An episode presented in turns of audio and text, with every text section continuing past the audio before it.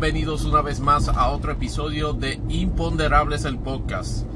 En esta ocasión estamos este, en nuestro episodio número 50 de Imponderables el podcast y, y antes que todo quería dar las gracias a todas las personas que han escuchado este, eh, y han estado con nosotros en estos eh, pasados 50 episodios este, de este podcast que seguimos haciéndolo con mucho cariño y instamos a que continúen a ver si podemos llegar a los otros próximos 50 y llegar a imponderables este número 100 nuevamente este para preguntas y comentarios este sobre este y cualquier otro episodio eh, se pueden comunicar pues por supuesto a nuestra dirección de correo electrónico imponderables dash podcast at yahoo.com y también se puede comunicar a través de la cuenta de imponderables el podcast en, en la red social Twitter que todavía no ha sido este asimilada del todo por Elon Musk. Algo de eso este ya luego este, pero en, en Twitter somos arroba imponde podcast. Y por supuesto la, la cuenta personal de este que, de quien les habla, Tony Barrios, Tony Barrios underscore 24. Wow. Eh, había dejado este pasar un término de tiempo este entre Extra 07 y este y este episodio.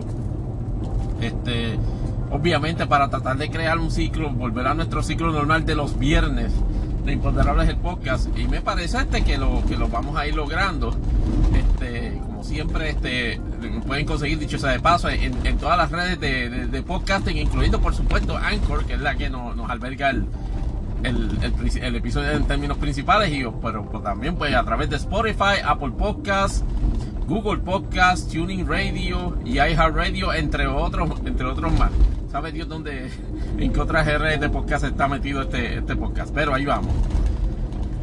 Wow. Normalmente, este. Trato de. Trato. O sea, es, difícil. Este, este, es uno de los episodios donde, donde uno tiene que entrar en, un elemento de, de, de, lo que está pasando en Estados Unidos que no es que, se, no es que sea novel, no es que se haya repetido, no es que se haya no es, que nunca se haya repetido, pero realmente, realmente este incidente que ha ocurrido en Uvalde, en Uvalde Texas, en, ese pueblito básicamente justo a, pocas millas de la frontera con México, donde esencialmente este, este muchacho este, de, de, ascendencia latina, pero nacido en Estados Unidos, este, en un patrón que por lo menos de la información que se tiene está identificado, de, escolaridad, pues quizás este promedio, este, la cual este, no sé si se combinó una cosa con la otra, pues estaba en, un marco de total negligencia familiar de lo, de, de, su, de su, de, lo que hacía o de lo que no hacía, de lo que le preocupaba o lo que no le preocupaba.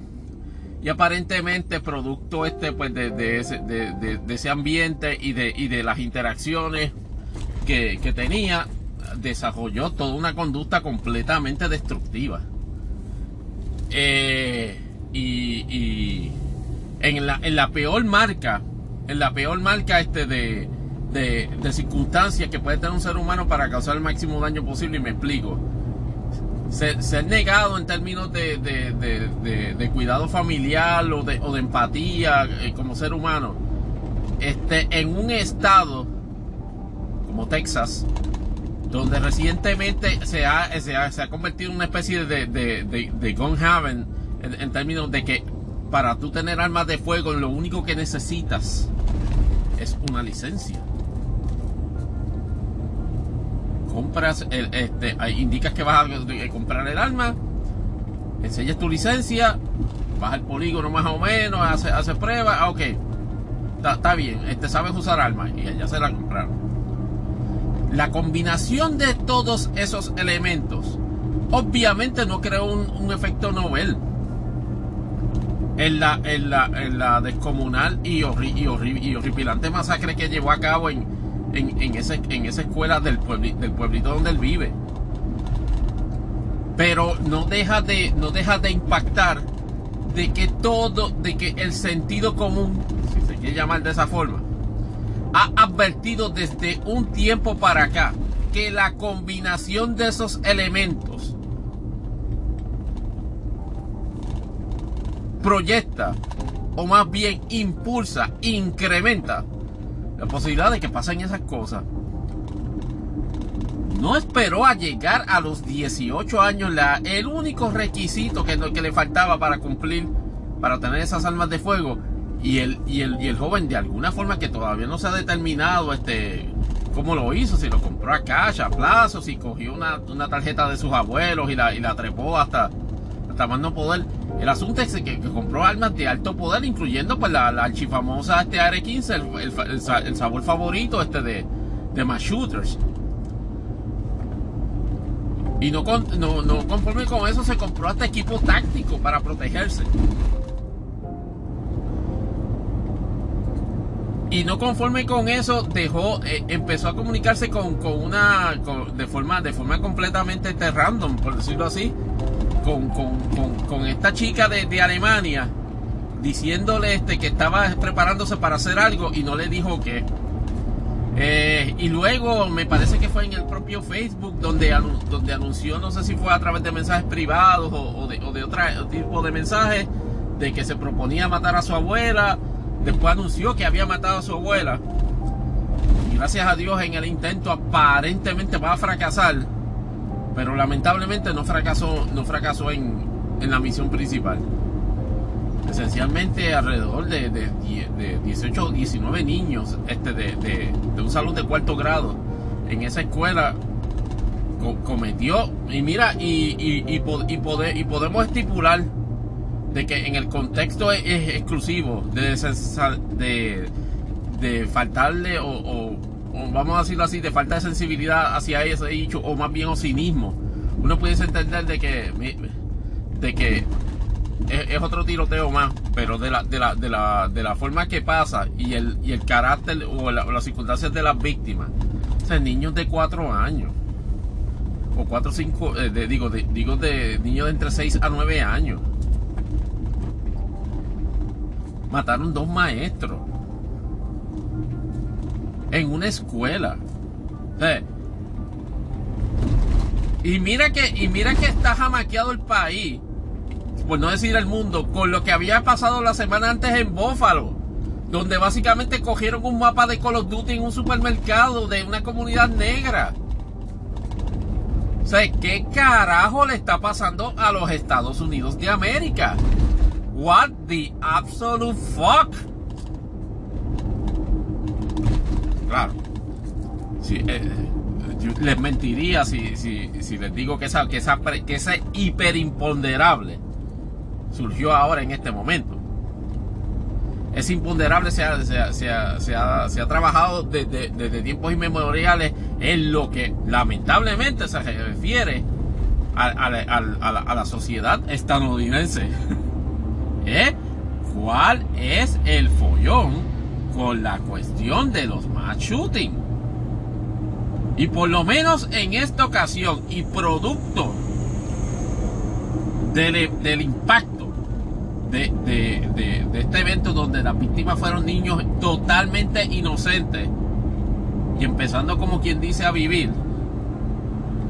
Es interesante que por fin hay gente que reconoce el elefante en el cuarto. Esto es un problema americano.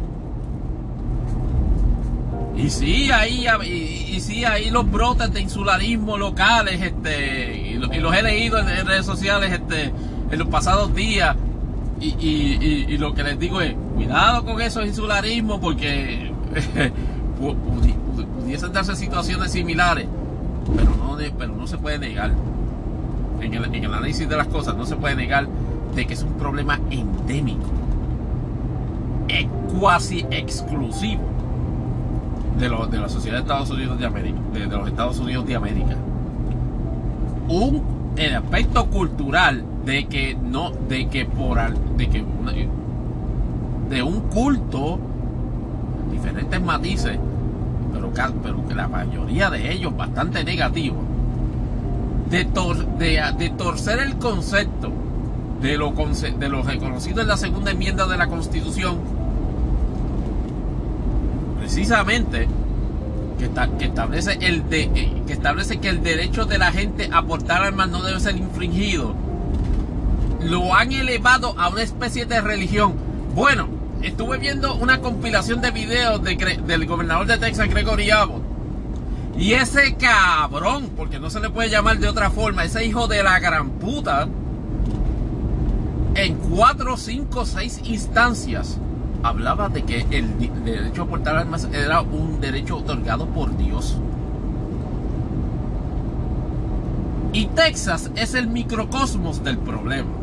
Texas, precisamente, el, asunto que ocurre y lo, y lo, ejemplifica y más bien este, lo, lo exterioriza de la manera más cruda, es de que no hay voluntad de orden, no necesariamente política, aunque también hace falta de eso y de ambos partidos dominantes en la política de Estados Unidos, para específicamente trabajar un asunto particular del, del derecho a portar armas. Por alguna razón, la cual es obvia, pero uno, eh, uno no, no, deja de ser este irónico en ese, en ese aspecto. Han estado empeñados en interpretar la letra de esa enmienda tal y como se, como, como se redactó luego de haber este, luego de haber adoptado este, la, la constitución de los Estados Unidos. Hay todo un, un elemento industrial, complejo industrial de, eh, este, de manufacturación, de manufactura de armas y una organización de alto poder político que es la National Rifle Association, en la cual a través de contribuciones millonarias tiene a elementos en, el Congreso esencialmente en, la postura de no aceptar bajo ninguna circunstancia ninguna restricción sobre el, sobre el uso del derecho eh, otorgado por Dios para, para, para, para usar armas de fuego. Y enfrente entonces los Estados Unidos como efecto colateral de eso, de que gente irresponsable, gente con malas intenciones, lleve a cabo un abuso de ese derecho usando eh, armas de fuego no para la protección de su, de, de su videopropiedad, sino para atacar y matar a mansalva a otras personas. Personas inocentes. Eso crea un problema de, de, no tan solo de convivencia social, sino que un problema de estabilidad en el país.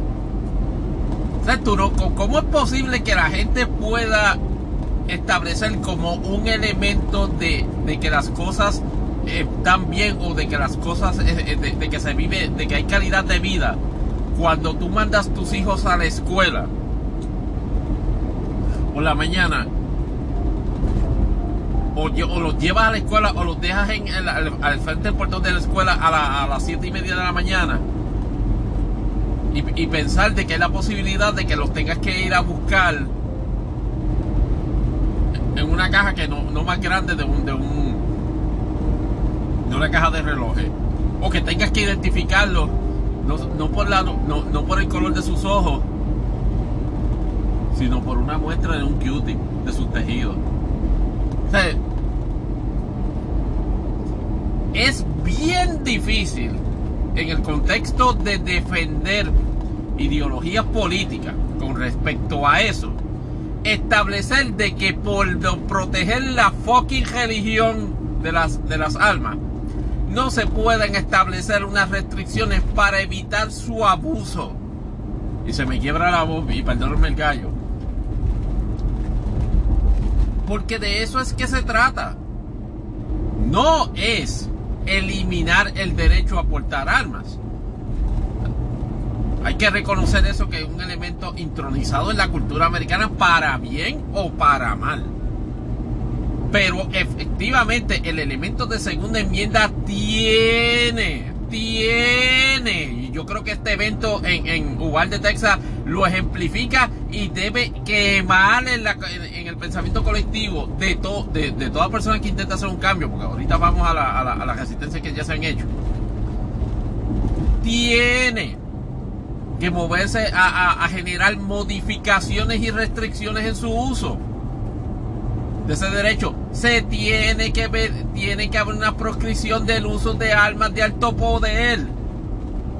Compadre, usted, eh, para eso está la policía y el ejército. ¿Qué carajo hace un, un ciudadano privado con una, dos, tres AR-15?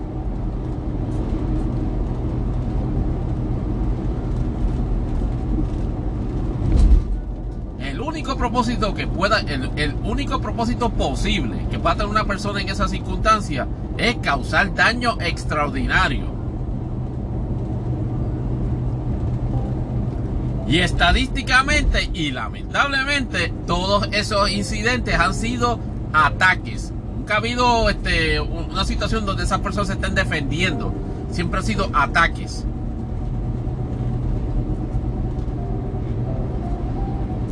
Y el presidente Biden, de, su, de su poquitín accidentada visita a Asia, donde, donde, le, donde le levantó, aunque uno no lo puede ver así, este, aunque le levantó de manera este, consistente la ceja a, a, a, a todos los elementos de poder en China, por el, el, para adelante y para atrás en el discurso de Taiwán, inclusive insinuando este, que, de, que, de que el ejército de Estados Unidos se metería eh, a, a, resistir una, una, ocupación de China en, en, Taiwán.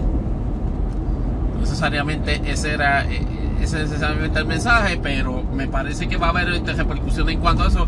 Yo creo que Mr. Tonitas allá de Grayson este nos, va, nos, nos, hablará eventualmente sobre, sobre eso, pero, las, pero parte de ese tour, particularmente esa, esa, esa, esa conversación eh, eh, entre China y Taiwán, este, no, no, no le fue muy bien ese aspecto. Pero entonces, en medio de ese revolú, o, en la, o en la vuelta, el presidente Biden ha tenido que eh, bregar básicamente a, este, a encarar al país, o por lo menos este, agajar al país por el hombro, por los hombros y decirle, mira, hay que hacer algo. Estamos cansados de esta mierda de que tenemos 200 shooting en lo que va del año. ¿Qué carajo? Aquí está ocurriendo, aquí está ocurriendo tiroteos de esa índole casi a diario. Y es solamente en Estados Unidos. Y, hay, que, hay que reconocer de que hay que legislar. Porque lo, lo, otro, lo básicamente sería decretar una ley marcial. Sobre el uso de armas de fuego. Y eso bajo ninguna circunstancia debe proceder. Pero siempre puede proceder un elemento de control y un elemento de rastreo, de, de, de revisión de trasfondo de las personas que quieran utilizar su derecho a, a usar armas de fuego. En esa tranquilla usted pasa una búsqueda en el, sistema, en el sistema legislativo del, Congreso de Estados Unidos y en la Cámara hay como 50 proyectos para limitar background check. Aparentemente hay uno este, que ya había sido aprobado en, en, en la Cámara y en el Senado está, está bastante trancado el juego político que se ha desarrollado luego de la exhortación del presidente Biden a que efectivamente de una maldita vez este, se, se, se, trabaje, se trabaje legislación en esa dirección, ade, adelan, adelanta este, por lo menos en el clima de, lo, de, lo, de los senadores este, republicanos una renuencia total este, a efectivamente considerar por lo menos el, el proyecto que estaba aprobado en la Cámara y las voces de siempre con sus estupidísimos este este y antisociales este hostel como Marco Rubio, este Ted Cruz. Este y la representante Bober este diciendo este de que no hay forma para legislar el, el, el, la maldad de la gente, ay ah, que lo, lo que lo que lo que resuelve esto es poner gente buena con armas. No, vas a tener que ponerle misiles nucleares, porque los que están atacando escuelas ya están este con, con equipo táctico ya. Eso de llegarle, eso de llegarle este con, con, con metralleta, este, o con, o con handguns a, ese tipo de situaciones ya no se da. Los tipos llegan, los tipos llegan este ready para hacer una incursión militar. Ah, no, pero ponle, ponle calma a los maestros. Mira, cabrón y, perdonando que me estoy que, que, estoy bastante florido en el lenguaje en este episodio, pero la realidad es que la, la, la indignación por la por la por, el, por la, el tono politiquero e irresponsable de gente que de alguna manera ni siquiera quiere, quiere reconocer de que hay que establecer una limitación en el, en, en, en el ejercicio de la, de la segunda enmienda para precisamente este, tratar de resolver el problema pues eh, eh, es indignante. Pero aparentemente, en el endgame, porque ese es el otro detalle, Schumer, al imponderable, de, se va a, a, lograr algo. Pues fíjense. La impresión que se estaba dando, y de hecho que estaba empujando este varios elementos este de, políticos del Partido Demócrata, era de que Schumer empujara un voto en el, en el, en el proyecto de la Cámara, o esta semana ya. ¿Qué pasa? No sé si es el viernes o ya, o se dio, comenzó una especie de periodo vacacionario de 10 días en la, Cámara, de, en, el, en el Senado. Con toda seguridad, la gran mayoría de los senadores están esperando para. están, perdidos, están perdidos. Pero aparentemente va a haber un, acuerdo, o, por lo menos Schumer está, está, está, tratando de jugar una especie de arte marcial donde aparentemente está, está, uniéndose con un, con un senador republicano que tiene, evidentemente, me parece que es Murphy, este que tiene, que tiene este visión de crear un, proyecto de los cuales se puede adoptar de, todos los franquetanes que hay en, en, tanto en Cámara como Senado para establecer un elemento específico de mejor, de mejor este background check. Ese, ese, ese ese es en esencia ese, ese proyecto de ley que se, que se estaría estableciendo para federalizar el proceso y respectivo de la jurisdicción del Estado que se, que, se dé y la forma en que tú tengas el arma, siempre tendrías que pasar por eso, por, por, por ese background check este federal. Donde, se, donde, donde efectivamente, si hay detecciones este, de, si hay detecciones de ciertos, de ciertos eventos o ciertos red flag, efectivamente no, no, no, no vas a poder obtener el arma.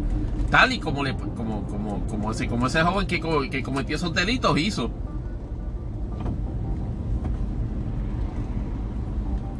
¿Qué va a ser el resultado de esa legislación?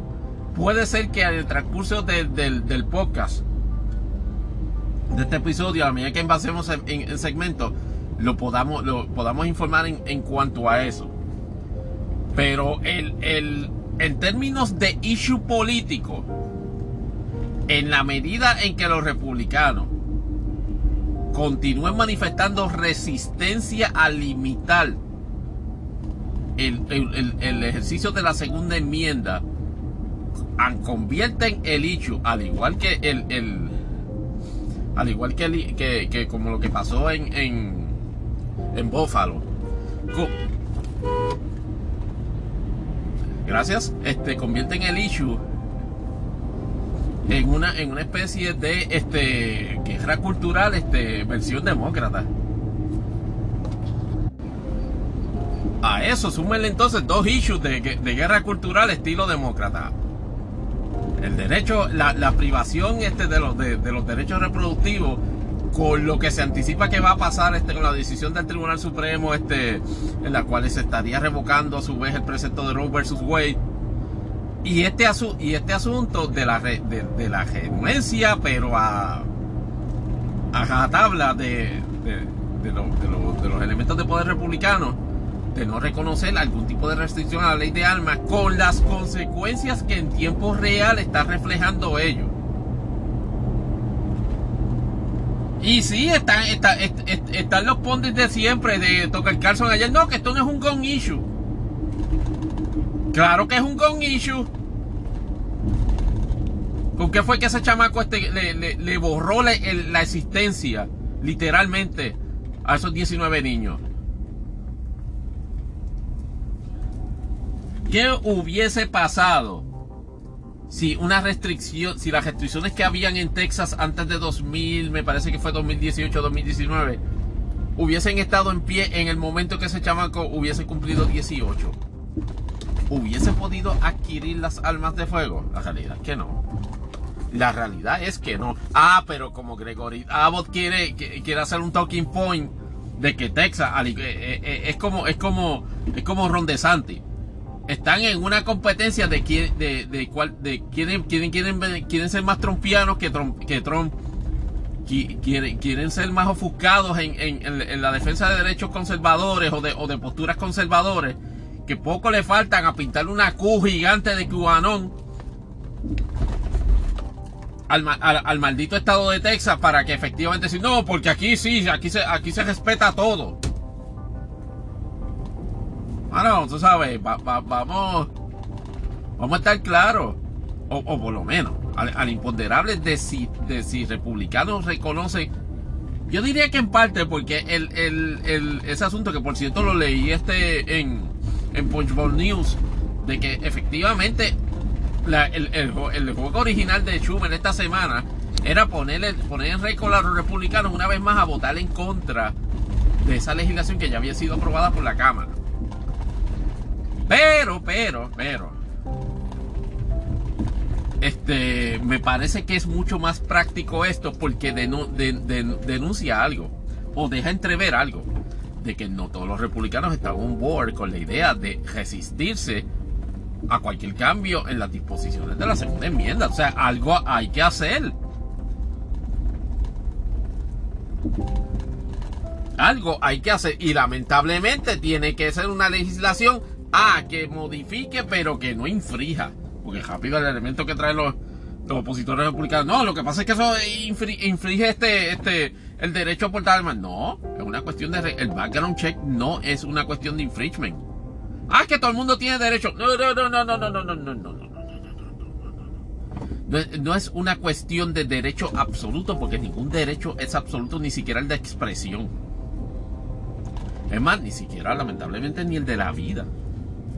Por lo menos en la constitución de Estados Unidos, ha, todavía ha reconocido dentro de la dentro de los márgenes de, de, poderes no, no no quitado los estados, más bien este, no, no federalizados, es decir, que en valor la décima enmienda, los estados tienen la facultad efectivamente de privar de la vida. Ah, que es una práctica que sociológicamente, gracias a Dios, con algunas excepciones, mm, dicho de paso, una de ellas es Texas, este, se sigue practicando el privar de la vida a un ser humano como una forma de castigo este, por, la comisión de delitos. Pues todos esos derechos tienen limitaciones. Y entonces la, la, óptica provida, la óptica provida antiaborto le choca con la, con la práctica, con, la postura este, pro armas de fuego. Es bien difícil articular en el, en el escenario político nacional consistencia en un mensaje, por un lado, diciendo de que toda vida, de, que hay que proteger la vida todo, en todo momento de la concepción. Ah, bueno, pero cuando llega a los cuatro años, este sí, eh, sí hay si hay alguien que está usando un R15 y les boja la cara, pues, pues lamentablemente este eh, prevalece el derecho del, del, del, arma de fuego, tú sabes. Es una postura que crea un mayúsculo slip slope que algunos republicanos han reconocido de que adoptarlo a ultranza en los midterms, por ejemplo, no necesariamente va a ser el approach este convencional o más bien práctico para, para tratar de dominar esa, esa, ese, ese empuje en, en, en, contramensaje que va a venir con los demócratas. Que ya montaron los, dos los dos cajitos. Ah, usted podrá hacer las obsesiones de, de, de comentario politiquero de postura politiquera en cuanto al asunto. La realidad, sin embargo, es que los, demócratas en ese contexto no tienen de otra porque dicho sea de paso, si no empujan el elemento del cambio o, a, a, tocojón, para que efectivamente haya, haya por lo menos un, un, un récord este, estableciendo por qué no se ha aprobado una legislación a nivel federal para establecer este enhanced background checks. Que quede claro, tienen, tienen que empujar a, a todo switch dos. Lo más importante es que se apruebe. Y si es con apoyo bipartita, mejor. Porque eso es lo que es mejor para, para, para el gobierno. Pero en la ganancia política, los demócratas no dejan de perder si efectivamente queda para récord el fracaso de dichas iniciativas por un claro este, voto en oposición de los elementos de, de, contribución este, en, en, la industria de las armas de fuego. Este, y en ese sentido, pues vamos. este, veremos a ver cómo reacciona Marco Rubio, cómo, cómo reacciona este Ted Cruz en, cuanto a eso. Cuando empiece a, cuando empiece a ver este votos este votos republicanos a esa medida que van en conjunto, me parece que Murphy y el, senador Schumer. Vamos a ver qué, qué, qué pasa en cuanto a eso. Pero por lo pronto, el país sigue, el, país sigue estremecido, y yo diría que la sociedad a nivel mundial sigue estremecida, porque un problema americano no parece estar encaminado bajo ninguna circunstancia, o por lo menos por el momento, a tener una solución americana.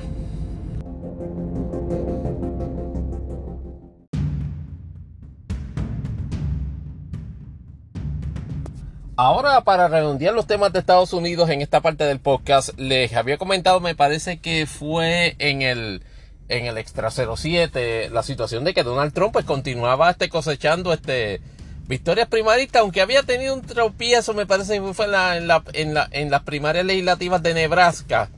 Eh, pero que durante los pasados días se celebró este el, el mini supermarte, como le llamo yo, diría que el micromarte, donde hubo varias este, este, contiendas este, primaristas, tanto del Partido Demócrata como del Partido Republicano.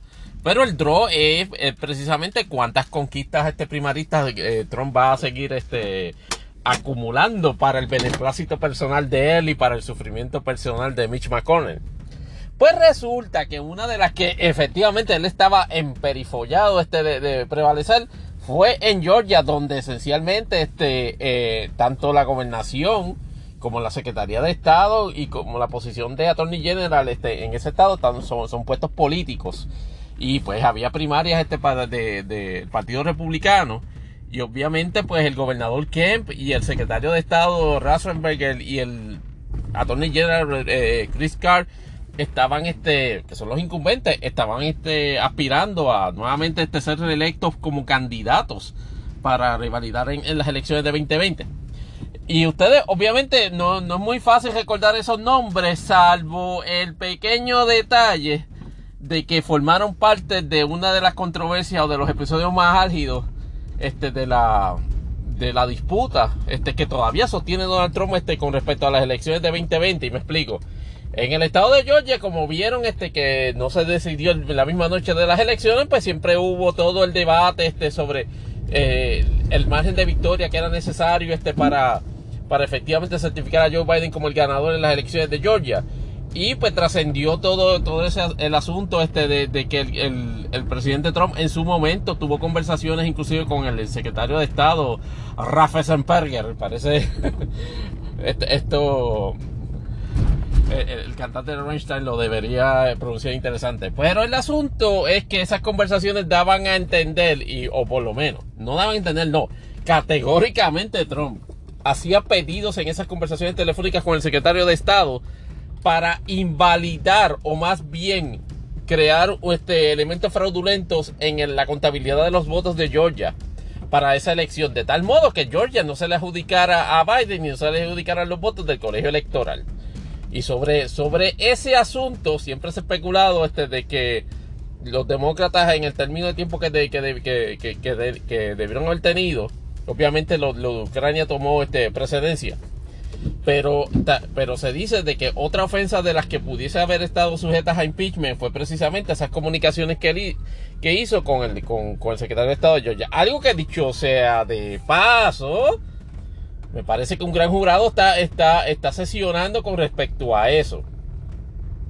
En estos momentos, pero no ha, no, obviamente no ha, no ha dado este eh, ningún paso adicional en términos este, pues, de avanzar la investigación de tal forma que se, que se vayan a, a levantar acusaciones contra el presidente Trump o contra algún funcionario electoral de Georgia.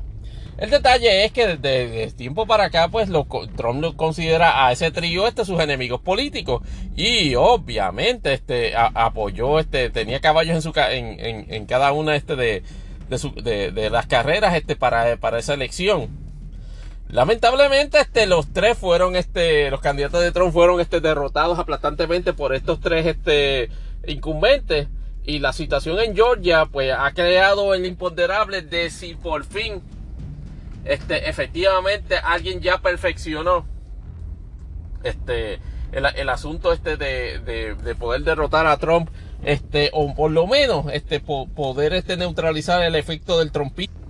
Habíamos visto en el, en el caso de la elección, de la elección en, West Virginia, por ejemplo, que, que, que, que, Yorkin más o menos había tenía como que una versión beta de ese plan, en donde efectivamente apelaba a, hechos de carácter conservador, pero, de, pero no queriendo este, ligarse este, con la figura de Trump en ningún momento.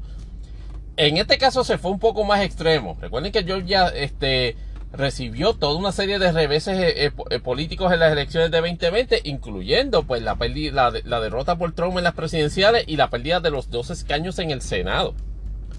Este, que ahora están siendo controlados por los demócratas. Este, por cierto. a, Warnock se confirmó específicamente. Eso sí tuvo una victoria este, particular Trump, porque fue en el sentido de que, de que, su, de que su candidato, eh, el, el meatball, el meathead este, Herschel Walker, este, efectivamente ganó la primaria este, republicana y efectivamente va a competir contra, contra el reverendo Warnock en la, en la elección. Suerte ahí. Este, Herschel Walker ha sido básicamente un choque de cajos en, el desarrollo de su personalidad política, de, mentir de sus éxitos académicos, que obviamente no tienen, pues eso no se da cuenta seguida de cuando lo escucha hablar, sin considerar el hecho de que básicamente es, es un black token para tratar de neutralizar el voto negro este a favor de Warnock en, en esa elección. Los republicanos le están trayendo un, un, un candidato negro para neutralizar este la avalancha de voto negro que de ordinario ellos entienden que, que estaba recibiendo este Warner. Veremos a ver las encuestas cómo, cómo está ese asunto ahora en matchup directo para las generales. Pero volviendo entonces al, a la cuestión de la fórmula, este Kemp este, y el secretario de Estado y su attorney general de, Georgia, luego de esas derrotas este, políticas, pues reconocieron, leyeron el mensaje en la pared de que hacerle campaña, hacerle el caldo gordo a, las pretensiones de Trump de que había que empujar la, cuestión de que, la elección de 2020 había sido robada, pues no tan, no tan, no tan solo se negaron en las peticiones este de, Trump en su momento cuando era presidente saliente, sino como parte de las proyecciones de la campaña política primarista, ha sido precisamente alejarse de eso en abierto y en, este, y antagonizante contraste con la, con la postura de Trump y su candidato este, a esos mismos puestos en la, en la primaria. Y se le considera eh, esos resultados en esos tres puestos en Georgia la, la primera gran derrota política de Trump en este proceso primarista, porque efectivamente en el entorno egocéntrico de Trump, esos, esos tres elementos de esos tres personajes de poder en Georgia debían ser eliminados porque eso le daba entonces a él la oportunidad de ciertamente reivindicar este el, robo, según él, de lo que le hicieron en, Georgia y de que obviamente reajustaba este la, digámoslo así, la, su influencia de poder este político en el estado nuevamente en el, entorno de él. Pero ah, que, que, por cierto no es necesariamente un angelito, porque lo vimos en las elecciones, en las elecciones pasadas, cuando ganó por estrecho margen sobre Stacey, Stacey Abrams, que con toda seguridad va a tener la misma, la, misma pelea en, términos de dificultad este para prevalecer en esas elecciones. Ha, tenido un juego mucho más práctico en, esta ocasión y por lo menos ha circunscrito los, los issues a cualquier cosa que no sea, que, no sea este, empujar la, la, narrativa del robo de las elecciones. Y eso le ha resultado en una, en una este, contundente victoria primarista. Y preguntan varios elementos de, medios si eso efectivamente sería la fórmula definitiva para neutralizar el efecto de Trump en la en, en, todo el proceso político venidero. Y la respuesta es imponderable que digo, eh, eh, eh, Pero el problema que el problema que tienen todo, toda esa gente, y eso va a variar de, localidad en localidad. Número uno, no tan solo es que, que, Trump ejerce influencia en el, en el imaginario, o por lo menos en la, en, el conglomerado este de succionadores políticos este, en el Partido Republicano, sino que también este, hay incumbentes que apoyan ese tipo de política y ese fue el caso de Marjorie Taylor Greene que, que en contraste más trompiana y más este eh, por decirlo así, apoyadora de, políticas absurdas del, presidente Trump no pudo hacer. Hubo intentos este, de descalificarle por parte de electores de, su distrito congresional de Georgia y ganó de forma aplastante. Y uno lo puede atribuir ciertamente al efecto de, micro, de, política microlocal. es claro. Este, Marjorie Taylor Greene en Georgia, precisamente, en su distrito congresional en la Cámara de Representantes, está en una de las áreas más republicanas de Georgia. O sea que entiendan el, cómo es la redundancia de, las características. Marjorie Taylor Greene no va a perder.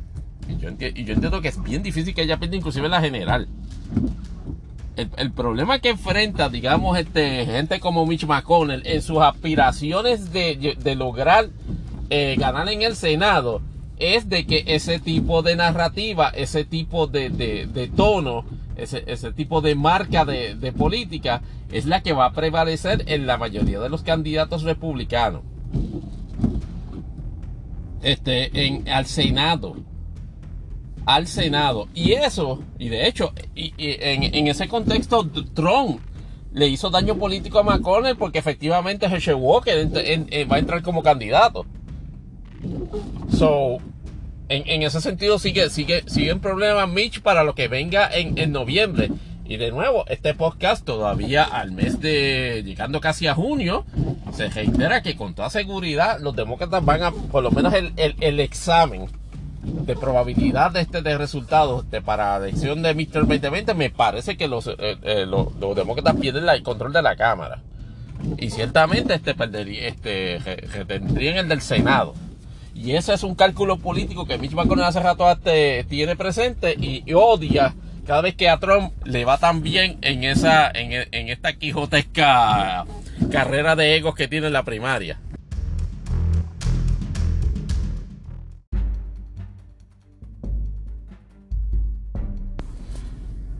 Y para culminar en la parte de Estados Unidos de Imponderables el podcast, este, en noticias trompianas, este, aparte de lo, del mini escollo que tuvo en, Georgia Trump en, las pasadas primarias, pues resulta que la investigación civil sobre sus empresas, este, que está llevando a cabo este, el, la, la, Attorney General este de Nueva York, este se, apuntó una en el caso contra él de que él estaba resistiendo eh, sentarse a declarar relacionadas investigaciones este, pues, sobre posible pues, falsificación o más bien eh, información fraudulenta que las empresas este, Trump han estado dando este, durante el al cabo de, ciertos años, este, las que le habían permitido este, hasta cierta forma y manera obtener eh, financiamientos y, y concesiones este, económicas.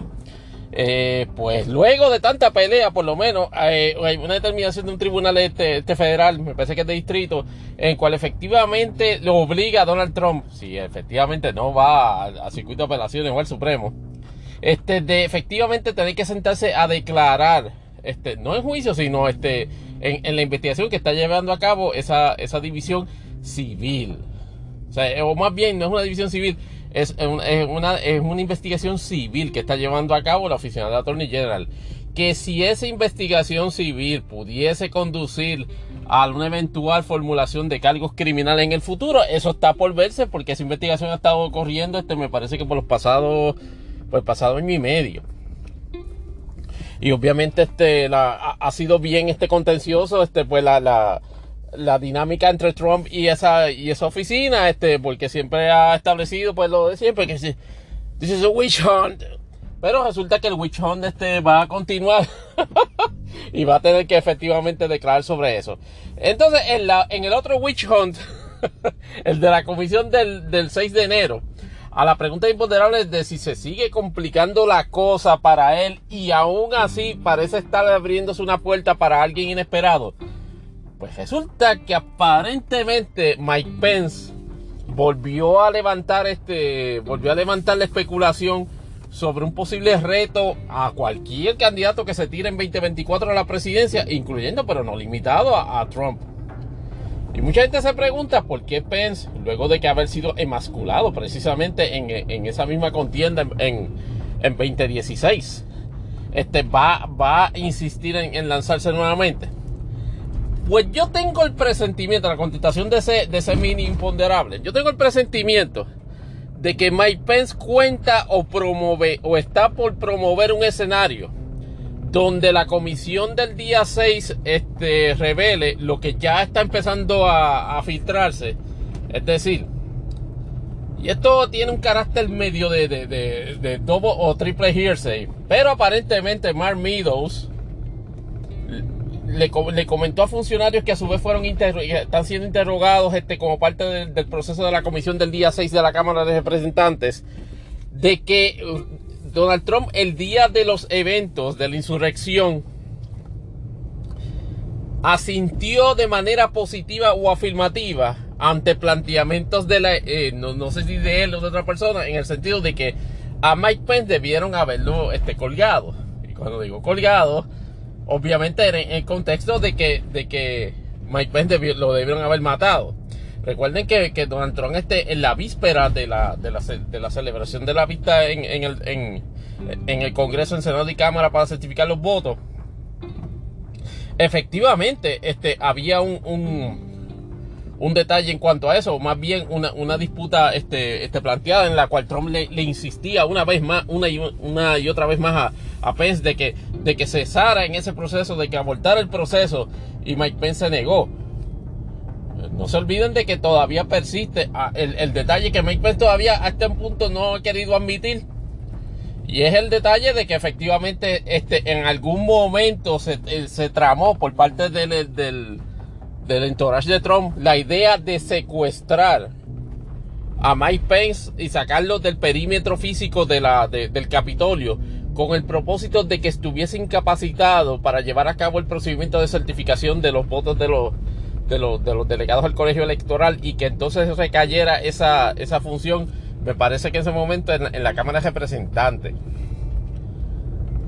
Y, en ese sentido, la proporción de votos que se iba a dar, iba, iba a permitir este, a los republicanos elegir este al, al presidente.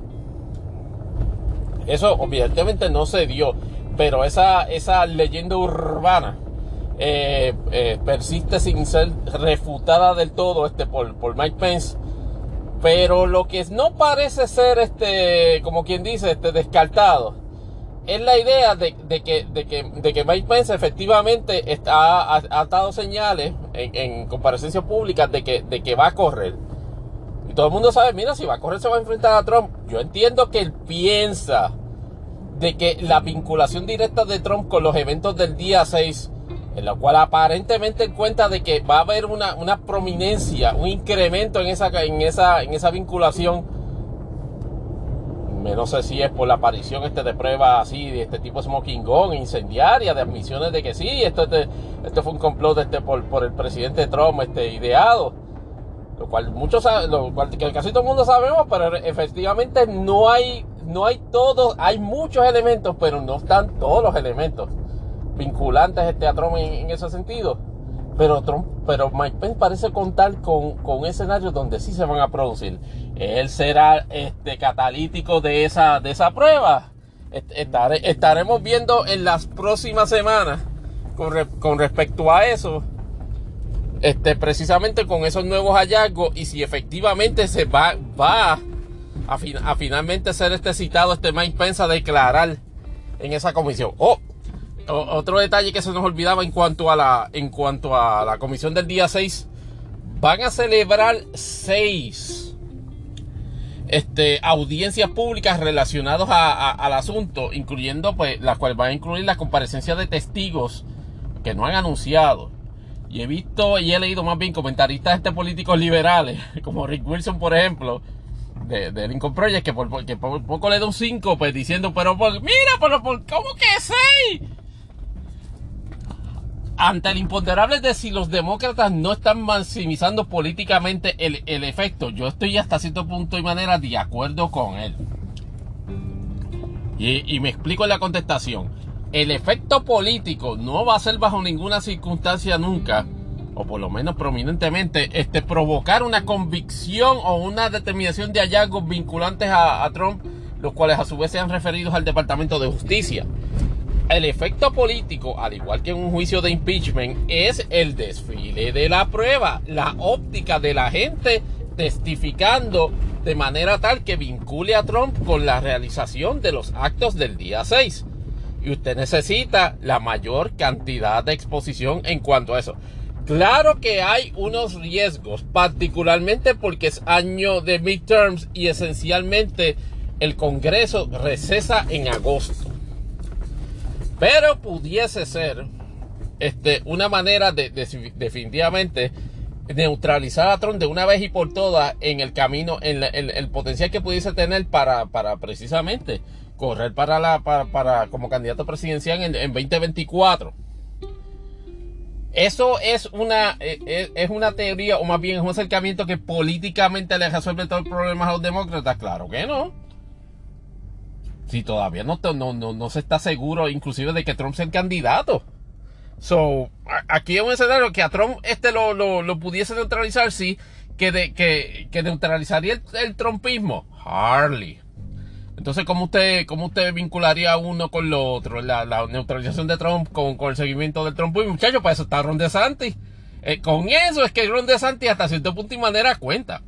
Ron DeSantis lo que le, lo que le provee o lo que le proyecta, pero sin cesar, a esa comunidad este, del panhandle este, y, a y a todo y a toda la y a todo el ecosistema este republicano conservador es la idea de que yo soy Trump sin el bagaje criminal de él.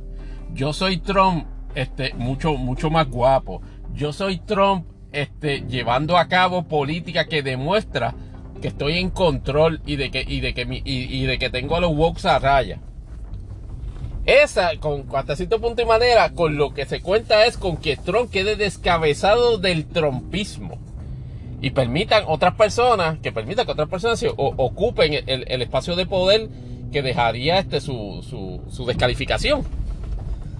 Ron DeSantis, sin embargo, pues de nuevo, y, para culminar en este, en este segmento, ciertamente unas revelaciones interesantes de qué tan fuerte está vaqueado económicamente Trump en su eh, Trump, este DeSantis en su incursión a la reelección en 2024 o inclusive en su incursión este a la presidencia de los Estados Unidos en 2020, en, digo, la, la, la, gobernación es ahora en 2022 y la posible presidencia en 2024. Salió un reportaje, este, no sé si fue, me parece que se diseminó por la mayoría de los, de los servicios de informativos.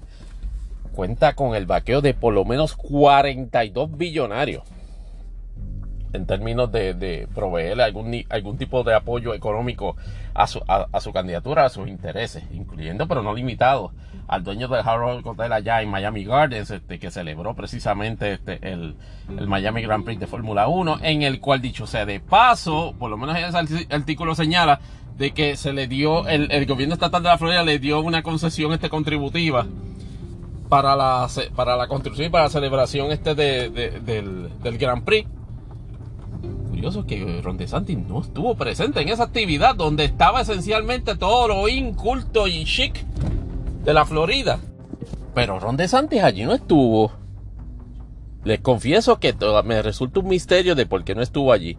Porque era una forma particularmente de, hacer una proyección inclusive internacional, tomando en consideración el, nivel de ese tipo de exposición que el evento de, Fórmula 1 de, Gran Premio de, Miami este proveía. Pero ya nos enteraremos luego de qué es lo que hay detrás de eso.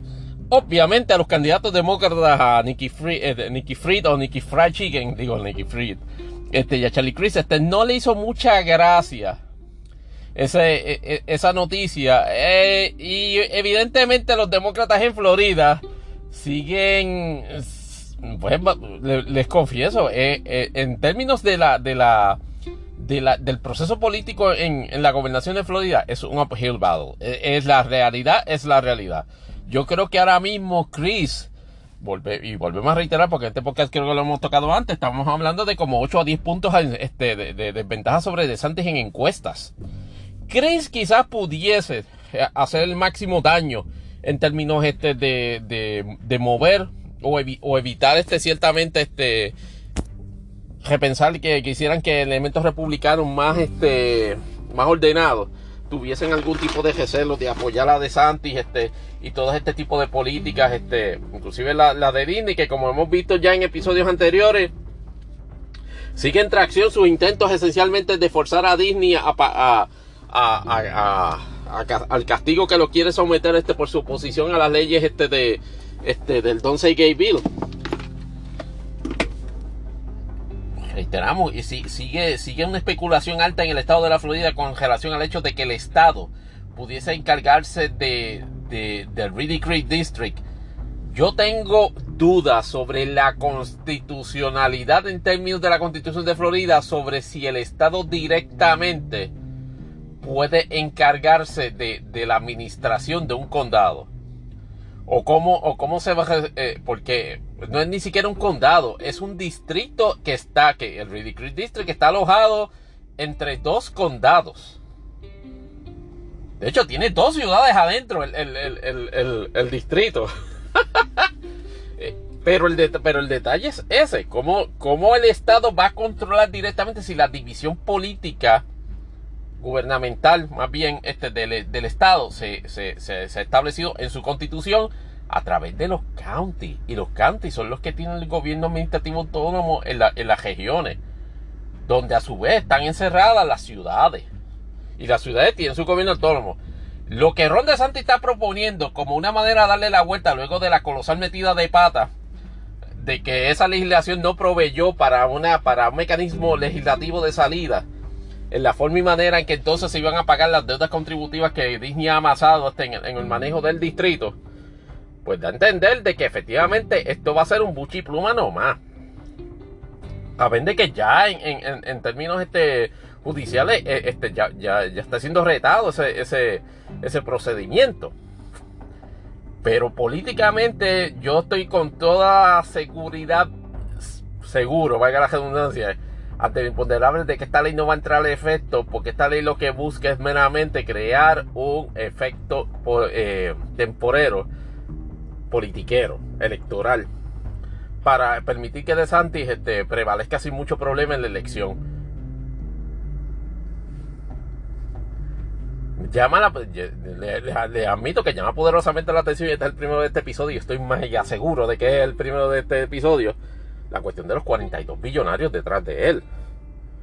El demócrata tienen que estar pendientes de eso, no tan solo en, Florida, sino que tienen que estar pendientes en la general sobre ese asunto.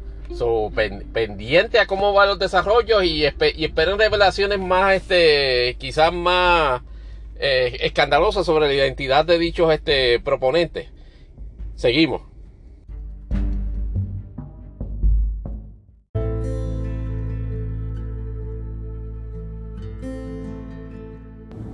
Ahora vamos a la sección de Puerto Rico, pero como siempre, este, y en el marco fluido de cómo se graba este podcast, pues tenemos este desarrollos este, en el área de Estados Unidos que se, que, se han dado recientemente. Eh, los republicanos en el Congreso bloquearon una iniciativa, este, me parece que del día de hoy, de la delegación demócrata en, la, en el Senado, perdón, en el Senado, para efectivamente traer este nuevamente a consideración o uno de los múltiples proyectos este que se está evaluando con relación este a, posible impacto en la regulación del uso de armas de fuego en Estados Unidos que es el de la, ley este para regular este el, terrorismo doméstico. Obviamente anticipando algún tipo de entrada en la discusión sobre reglamentación este de armas de, de fuego la delegación republicana en, el Senado bloqueó esa iniciativa. Sin embargo, sin embargo, tal y como habíamos indicado en, el, segmento anterior, eh, Mitch McConnell este, dio, la autorización a, elementos de la delegación de, del Senado este republicano a que, se reúnan este, con, Charles Summer con el propósito este, de alguna manera establecer aunque eh, alguna iniciativa para efectivamente establecer algún tipo de regulación de la que se necesita este para para digamos para no permitir o para prohibir evitar de que, de que, personas sencillamente este, que irresponsables o que no tengan control este de su comportamiento este, y, estén propensas a efectivamente matar otros, otros ciudadanos teniendo armas de fuego de cualquier calibre o potencia, pues efectivamente las tengan. Me parece que van, van encaminados, por lo menos con la bendición de Mitch, a por lo menos a nivel bipartita discutir la posibilidad de que efectivamente este, se, logre, algún tipo de versión este, de, de, de los enhanced background checks e inclusive eh, se salieron este, declaraciones este, de, de Joe Manchin este, de, West Virginia diciendo de que esta ocasión estoy, estoy impactado de verdad con, con, con, con esta situación este, porque pienso en mis nietas y bla, bla, bla, bla, bla, bla, bla. bla yo veo bien, yo, yo, yo, yo ya, yo, yo declaro bullshit en, esa, en esa postura y de adelanto que también en, en Christian que inclusive tuvo una declaración más estúpida todavía cuando dijo, nah, yo no creo que Washington esté preparado para hacer, para hacer la, el ambiente o el escenario donde se provee una solución a eso. Este, eh, los demócratas tienen un tostón en Arizona porque necesitan necesitan lamentablemente que este establecer una primaria allí, un objeto primarista para sacarla este del puesto, pero obviamente eso no será en este momento. En cuanto a, a Manchin, hay que darle 24 horas para que cambie de opinión porque en su, en su constituyente allá en West Virginia lo, lo van a tocar con Limón ya mismo. Así que olvídense de ese asunto. Ahora, Volviendo a Puerto Rico propiamente hablando, tendremos que hablar de que, ¿te acuerdan todo, el, escándalo y la ebullición que había con respecto a la posibilidad este, de, que hubiese gestos este, espectaculares relacionados al doble, al escándalo gemelo de los PACs y los comités de, campaña tanto de Wanda Vázquez como Pedro Pierluisi? Eso ha enfriado considerablemente en los siguientes 7, 8 días después. Que por alguna razón particular no se ha dado. Evidentemente, Wanda Vázquez sigue en medios proyectando eh, el asunto este, altamente inminente de, según, ella, según ella lo plantea, de su arresto y, y procurando que se desarrolle una, digámoslo así, una discusión sobre el hecho de si efectivamente ella, ella, e, ella es responsable este, criminalmente de cualquier acto que pudiese estar este, pues, este en, en, al gobierno federal o meramente esto, esto es una, una componente este, de, persecución. Pero ha dominado entonces en sustitución de todo ese, ese issue para calma este de Wanda Vázquez y de Pedro Pierluisi. Mm, otro McLaren, esa interrupción no la, no, no la reniego en, el podcast. Esa, esa, esa, la, esa la prueba. pues volviendo a eso, este se dio el desarrollo que ya, pues inclusive este, ha madurado también, que fue lo de la comunicación conjunta que hicieron Jennifer González y la senadora y la representante Nidia Velázquez relacionadas al Puerto Rico Status Act que no es como tal una, una ley, sino básicamente era, es, es como una especie de, de borrador sobre lo que se consideraría por primera vez, y hablando de, acuerdos bipartitas, o en este caso bisectoriales, multisectoriales, de una solución de estatus en la cual pues normalmente este, no están envueltos ambas partes que, que, sí, lo, que sí unen voluntades en esta ocasión. Durante este cuatreno inclusive habían tenido este, sus versiones separadas de ese proyecto de estatus a través de la, colaboración que tenía la representante Velázquez con, con, con con Alexandria Ocasio Cortés y Jennifer González entonces con una especie de, proyecto este para, para, habilitar el mandato de la estadidad.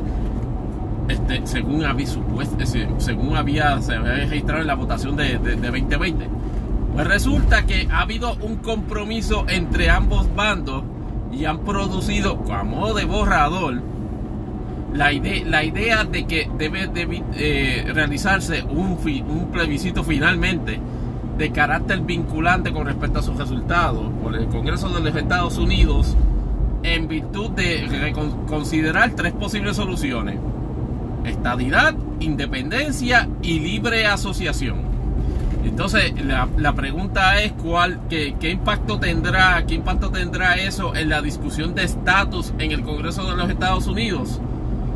Pues yo entiendo que va a, tener el mismo, el, mismo este fatal destino que, que, tuvo, han tenido todos los proyectos. Quizás a lo mejor pasa eh, en, el Senado, en el, en el, eh, como en la ocasión anterior, este, en 1989, este, que aquel proyecto del senador Ben Johnson, este, este, este representante Ben Johnson pasó.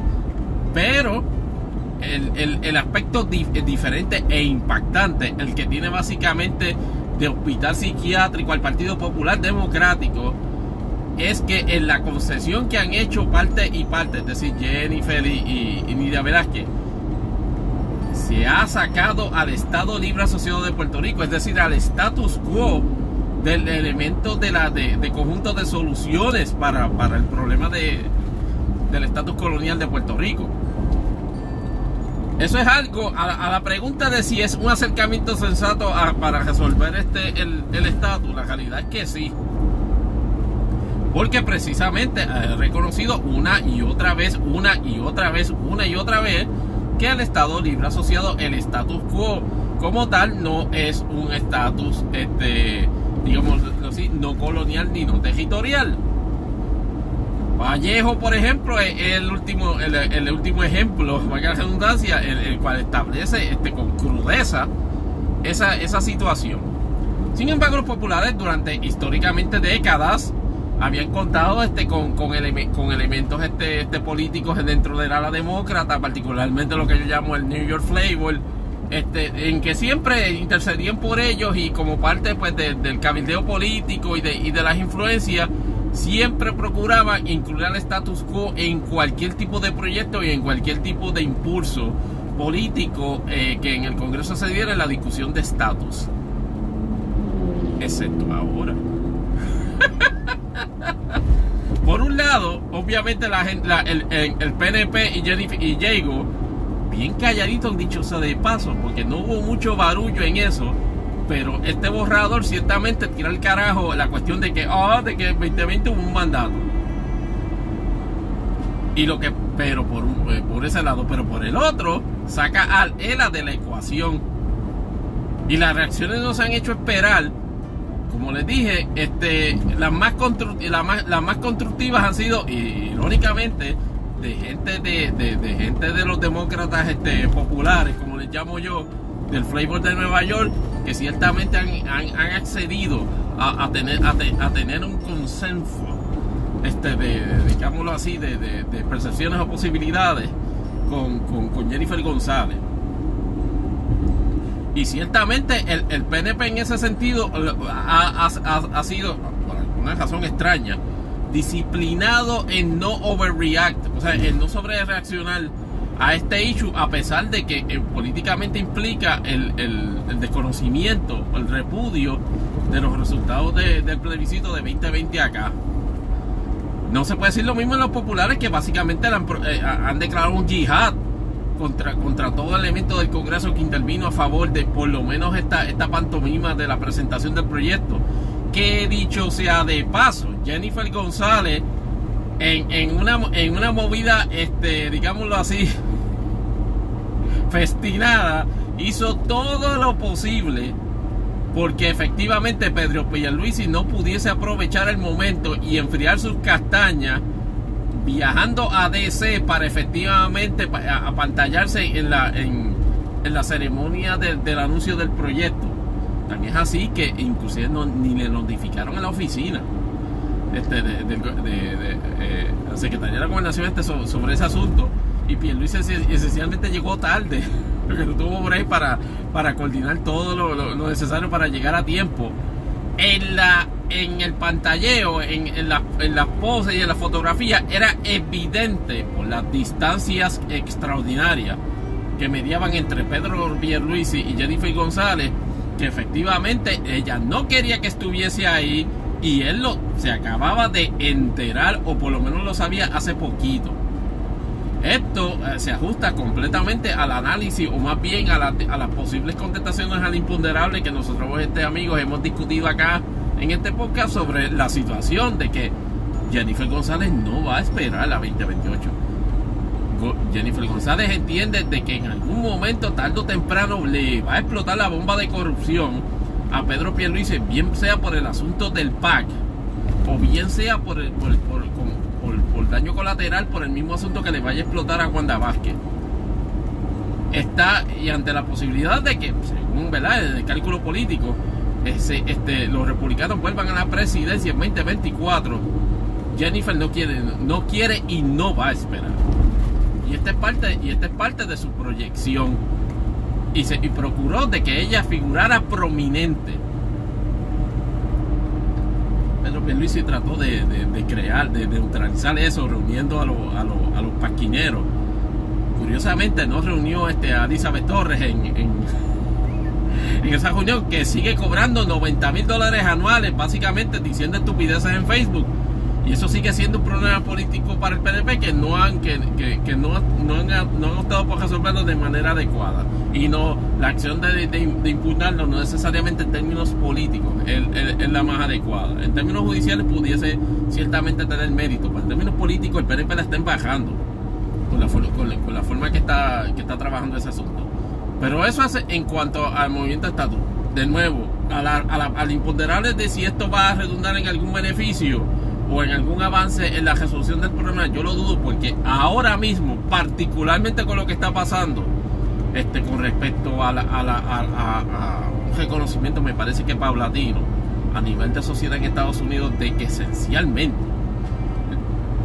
eh, la epidemia de shootings de tiroteos en masa es algo que tiene que, eh, resolverse y quien muestre renuencia a resolverlo va a sufrir un costo político. Saludos Ted Cruz, saludos Marco Rubio y saludos a todas esas asquerosidades de seres humanos que están recibiendo donativos de, la National Rifle Association con tal de mostrar renuencia para resolver ese asunto.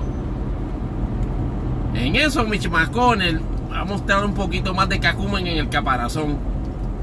Pero, de, pero, pero, pero ya le habíamos, ya habíamos comentado sobre, sobre ese asunto. Y en cuanto al estatus, no esperen mucho movimiento en ese borrador. Pero ciertamente debilita, número uno, este, el, la influencia política del, del, PPD en la discusión de estatus en Washington. Y le da otro escena, y le da otro episodio de masculación a Rafael Tatito Hernández que era roncado, este, como dice Gary Rodríguez, este, como, como Corvette este con Flow, relacionado a este, al, elemento de influencia de él en el, en el campo, en el campo político, en, tanto en Puerto Rico como en Estados Unidos, particularmente sobre ese tema, y sigue proyectándose como un, como un representante de distrito, este pusilánime, sin influencia, este, en, la, en la discusión de un tema tan trascendental para el Partido Popular como la permanencia de su status quo en la, ideología de Lela. Así que en ese sentido, no, no, todavía se están sobando del impacto.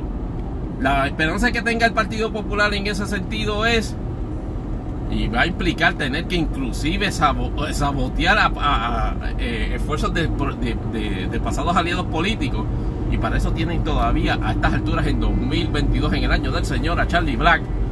Este, para, para cabildear en contrario, pero con tal seguridad van a tener que torpedear los propios esfuerzos de la propia representante Velázquez y a quizás este, como, como consecuencia de ello o como secuela buscársela de enemiga.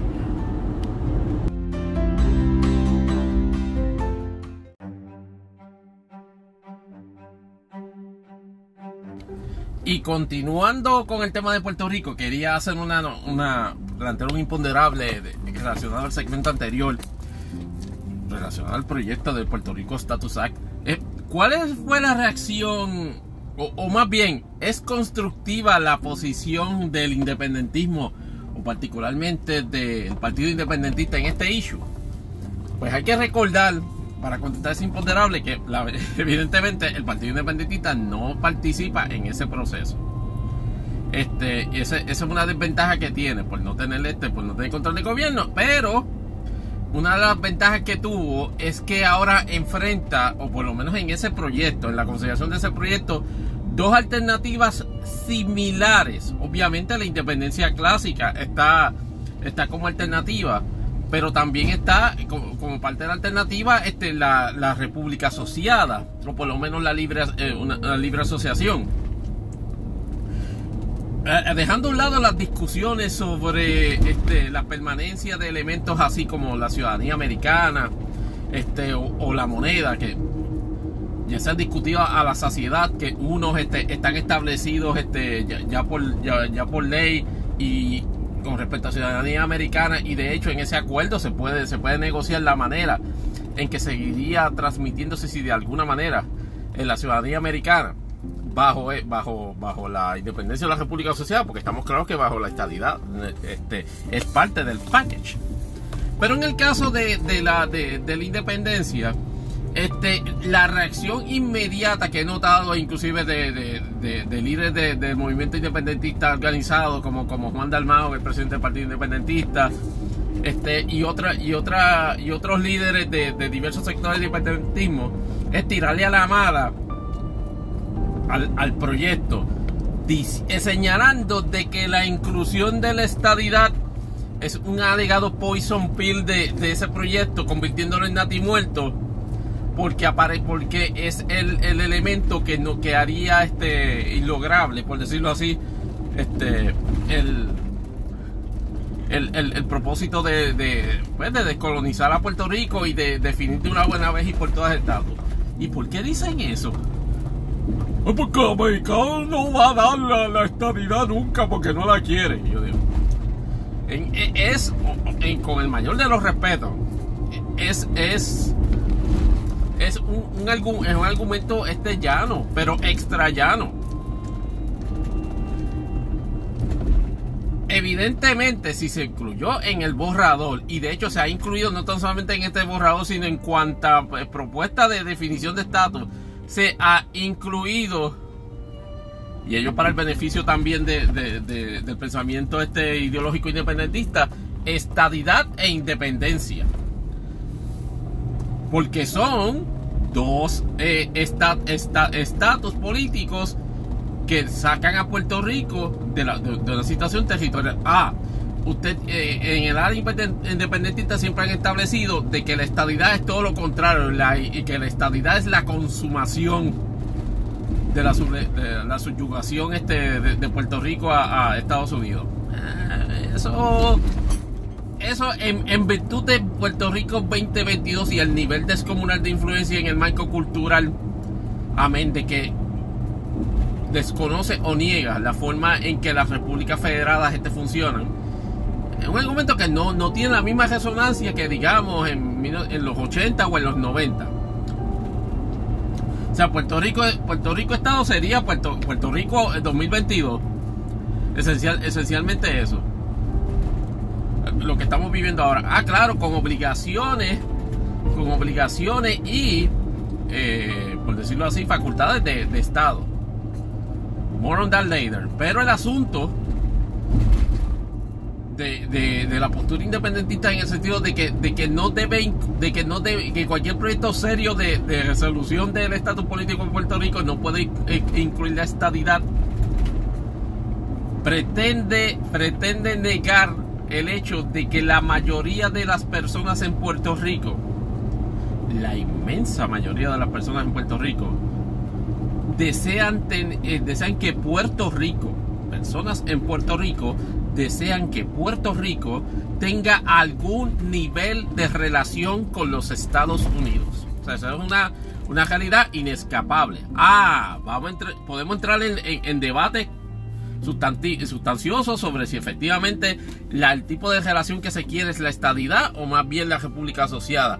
E inclusive este, y, para beneplácito este de, los de, los populares que me escuchan en este podcast, el, hay, mucha gente que inclusive se consideraría como, como la relación perfecta. El status quo. Y, obviando el hecho este de, que si el problema debe ser incluido en la solución, digo, tomando en consideración eso, es un compelling argument, como dicen en Jayuya este, el que los populares puedan traer eh, en ese mismo, bajo esa misma línea de que, caramba, pero es que la gente, la relación que quiere, la relación que los puertorriqueños quieren que Puerto Rico tenga con los Estados Unidos es esta, la del Estado Libre Asociado.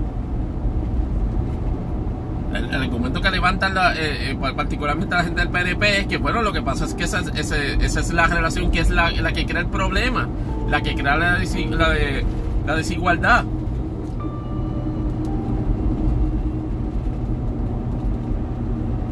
pues entonces bajo, bajo, bajo, esa, bajo esa premisa, ambos argumentos este, trastocan, digámoslo así, neutralizan la postura del PIB de tener, de, tener mala voluntad aunque consideran, aunque presiones este, más atenuadas de, de, de Dalmao han establecido de que, de que, el, proyecto es un paso importante.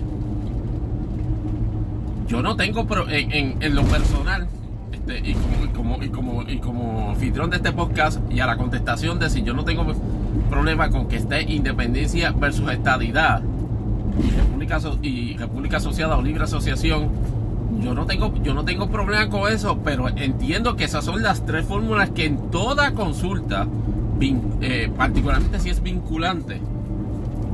Y eso también es un tema bastante fósil, tomando en consideración la, la, duración finita, por decirlo así, este de, del Congreso. No, un Congreso no puede obligar a través de una ley este, a, otro a ejercer, a, ejercer una consideración este, de, de una ley.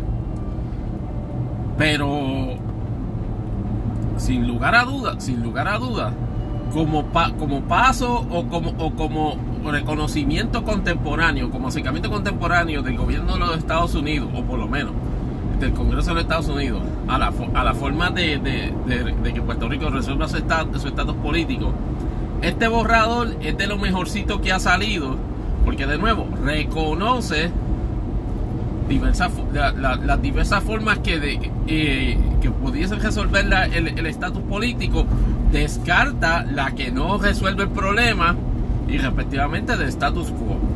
El independentismo, con, esa resistencia a eso, no, no, reconoce desolayadamente que aún, en 2022 y con todo quizás este movimiento o más bien aura de, énfasis en, la puertorriqueñidad, en, en, el espectro social este, y en el espectro cultural, no ha podido calar en la idea de que el independentismo debería ser es una opción atractiva para la mayoría de los puertorriqueños que viven en Puerto Rico. Me parece que en Twitter este, discutíamos hace unos meses atrás el problema que se tiene es, de que no se quiere este, promulgar un independentismo este, constructivo, si se quiere llamar de esa forma, o como llaman este, algunos compañeros, independentismo de derecha. Este, un independentismo donde se reconozca ciertamente y se exalte la capacidad de Puerto Rico de, de funcionar como un país libre, pero fomentando asociaciones constructivas con todos los países del mundo, incluyendo y primordialmente con los Estados Unidos de América. en esa, parte en esa parte, todo ese tipo de, discusión y narrativa sobre la cuestión de la gentrificación, ay Dios mío, si, mis ojos pudieran hacer el efecto este de, estar volteando para arriba, se, escucharía duro en este podcast. No ayuda en la percepción pública precisamente a reconocer de que, de que, está, de que están siendo serios en el, en, el, en el sector independentista con la consideración de, ese, de, esos, de esos postulados a la hora de, vamos, de, plantear cómo sería la independencia de Puerto Rico. Hasta ahora lo, se sigue percibiendo de, que, Puerto Rico serían este, por lo menos 8 o 10 años de chillaje de goma antiamericana, que de hecho dentro del colectivo, como manifestación emocional colectiva, de lo que, de, lo, de, y de reafirmación de, digámoslo así, de, los valores que, que, que predominan en ese escenario. Yo no tengo problema tampoco con eso, pero con eso no se, con, eso no se va a echar para adelante al país. Sea, a la pregunta, a la, a la consistente cuestionamiento de, mira, ¿qué van, qué van a hacer para, para que Puerto Rico se, este, se desarrolle en autosostenibilidad, en términos de autosostenibilidad?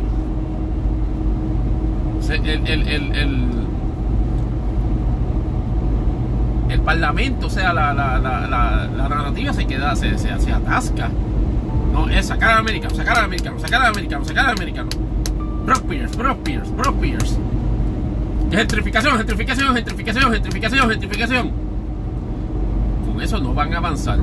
Tienen que reconocer que la voluntad del pueblo es un elemento esencial para resolver el problema y tienen que reconocer que la voluntad del pueblo no les favorece tienen la oportunidad en cualquiera de los procesos de trabajar eso, pero no lo pueden hacer a costa de negar una de las opciones de.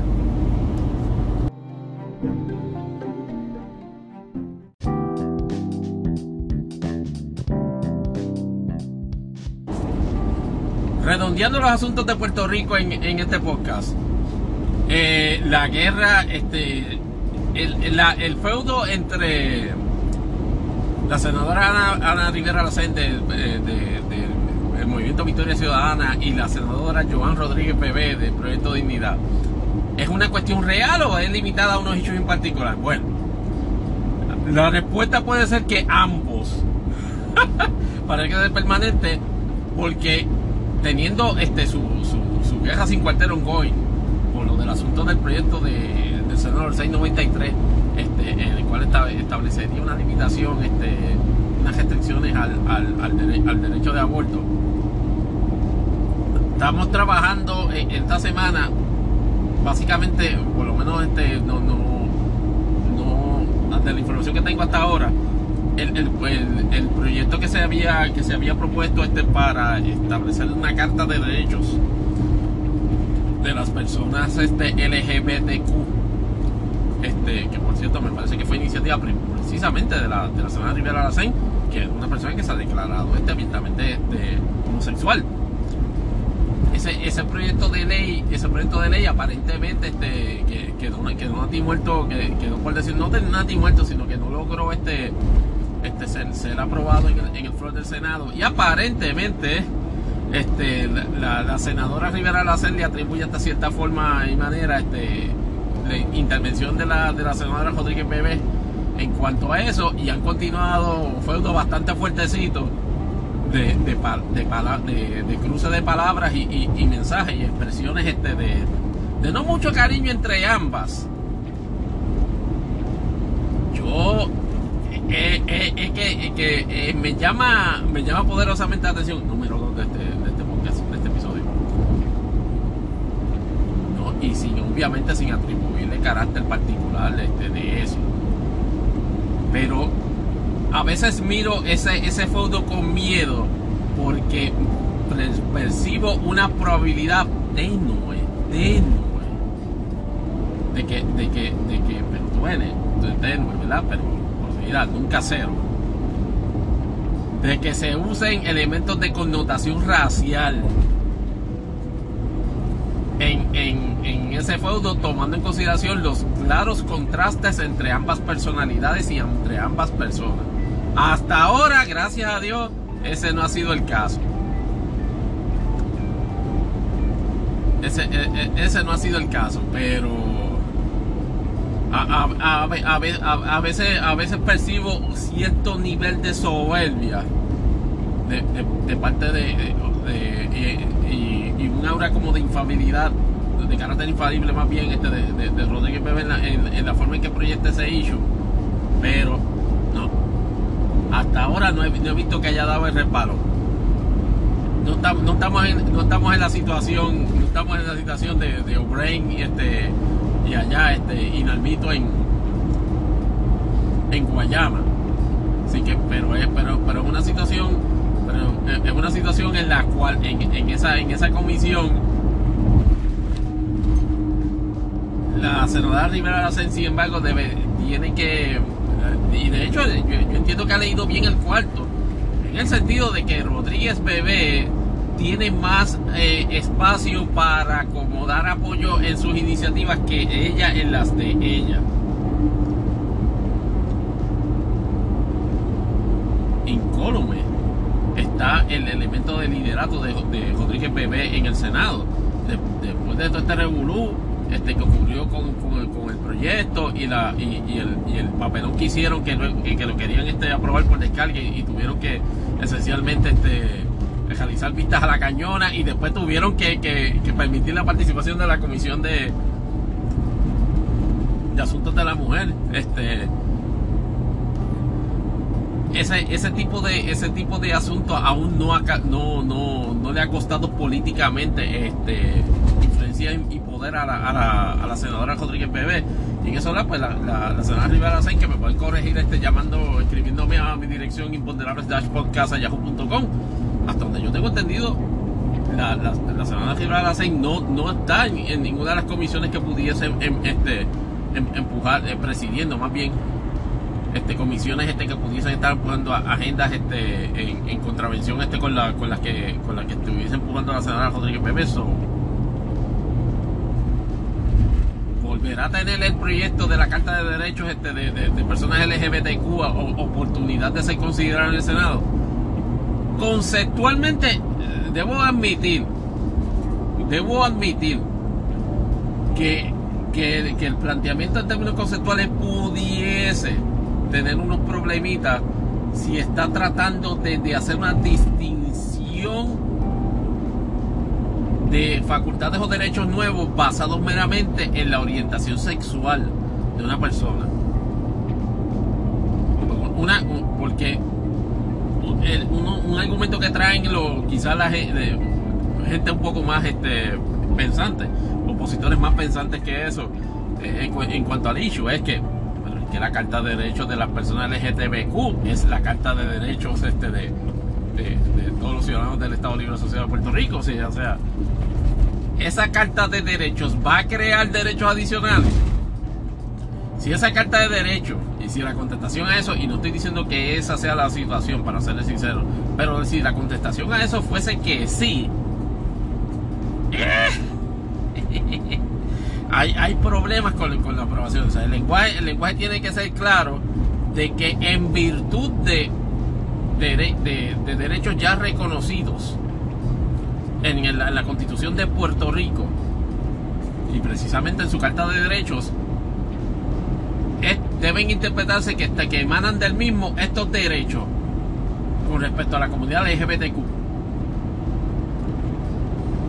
mientras, mientras ese contexto, mientras sea presentado el proyecto en ese contexto, va a tener este, todas las oportunidades que del mundo en términos de, procesamiento de, proceso legislativo más bien. Pero si hay que eh, eh, observen, observen cómo articulan los opositores a ese proyecto, ese, ese, ese asunto de si ese proyecto quiere crear este derechos nuevos o no. Y entonces, transicionando este a, al, asunto criminal y de seguridad, Pedro Pierluisi, wow, Pedro Pierluisi, este, ante la, eh, ante la situación que estaba ocurriendo en, la actividad criminal desenfrenada, y por cierto, les dije al, principio de, este episodio, no tengo, no, no, no tengo problemas, o más bien no considero un acercamiento, un acercamiento deshonesto, ese de establecer un contraste, no, es enteramente deshonesto, un acercamiento de, de, establecer de que miren, en Puerto Rico aquí no, no se dan este matanzas, este, no, no hay este más shooting en escuelas y sitios así. En lo, en, en lo personal, ciertamente eso es así y, para y, y gusten a quien le guste, eso, eso es así, es una realidad sociológica de los Estados Unidos de América y me atrevo a decir que los Estados Unidos de América continentales. esto, es, un asunto de, de, los 48 estados porque hasta donde yo sé, ni en Hawái ni en Alaska se han producido tiroteos de esa, de esa índole. Pero, pero, el tratar de insinuar que el elemento de la violencia masificada es un, es un fenómeno exclusivo de los Estados Unidos, pues ahí es donde me cae un poquito, me, cae un poquito en un, discurso que en mi opinión, en, mi, opinión, este cae, en, un poquito, un poquito en, en, soberbia patriotera de que, oh, y yo puedo entender que usted que, que, sí, que eso, que eso, que usted en su óptica y en su forma de pensar de no favorecer que Puerto Rico se asocie a los Estados Unidos, eso le dé a usted una razón adicional. Yo respeto eso. Y yo reconozco que eso es un problema que los Estados Unidos tienen que resolver y respectivos de quienes estén adentro de la Unión o no. Pero, Puerto, pero, pero la violencia en Puerto Rico se manifiesta casi de la, casi de la misma intensidad obviamente con efectos sociológicos y sociales menores, de menor impacto, o, por lo menos de, impacto diferente. Y esta es la situación, por ejemplo, que está ocurriendo en Cagua, en, todos esos de Cagua, Junco, donde, está, donde estaban ocurriendo un, sinnúmero de tiroteos, donde estaban ocurriendo este ya decenas de asesinatos y donde la policía de Puerto Rico tuvo que este, ocupar una barriada en Juncos, María Morales, porque sencillamente estaban en una guerra este, este criminal por unos atentados que se, que, se habían hecho contra unas personas allí. Y y usted, obviamente, pues aquí en este podcast estamos, estamos claros que, que Pedro Pérez en términos de cumplimiento este de, de funciones como gobernador este, pues, es, eh, eh, eh, hiper mediocre. Pero si algo demuestra sentido común, o más bien ejecución este, constructiva, a la hora de tratar de resolver un problema, es ese, el de la ocupación de, la policía de Puerto Rico allí. Entonces tenemos gente, y de nuevo respeto, respeto también ese criterio, de que esa ocupación lo que, lo que trata es de estigmatizar o de, centrar un problema este, en, una, comunidad y no trabajar el asunto específicamente con evitar la, comisión de delito. Yo digo, pero lo que pasa, es que tenemos un, un battleground. Me traen alusión este. Nos traen alusión cuando, refutan eso o, cuando traen ese punto a los tiempos en los 90 en los cuales este, para la administración de Pedro José Yo y el superintendente de Pedro Toledo descanse, efectivamente llevaban a cabo este, todos esos operativos de ocupación de residenciales. Esos operativos de ocupación de residenciales, en mi opinión, y que, y que conste que yo por lo menos este, pude, pude observar en tiempo real, los, resultados de, de, esas gestiones, en la gran mayoría de los casos, ciertamente ayudó a controlar la actividad criminal. Ah, que eliminó la actividad criminal. Pues por supuesto que no el ejemplo clásico, el Buster, los millones en Barbosa. Ese, ese, es el ejemplo clásico. Barbosa había sido un momento dado en los 90 ocupado. Pero después la ocupación este, este montó este, toda su empresa este, de, actividad de narcotráfico. Este, inclusive construyendo una super suite en uno de los, en uno de los, de los apartamentos de residencial.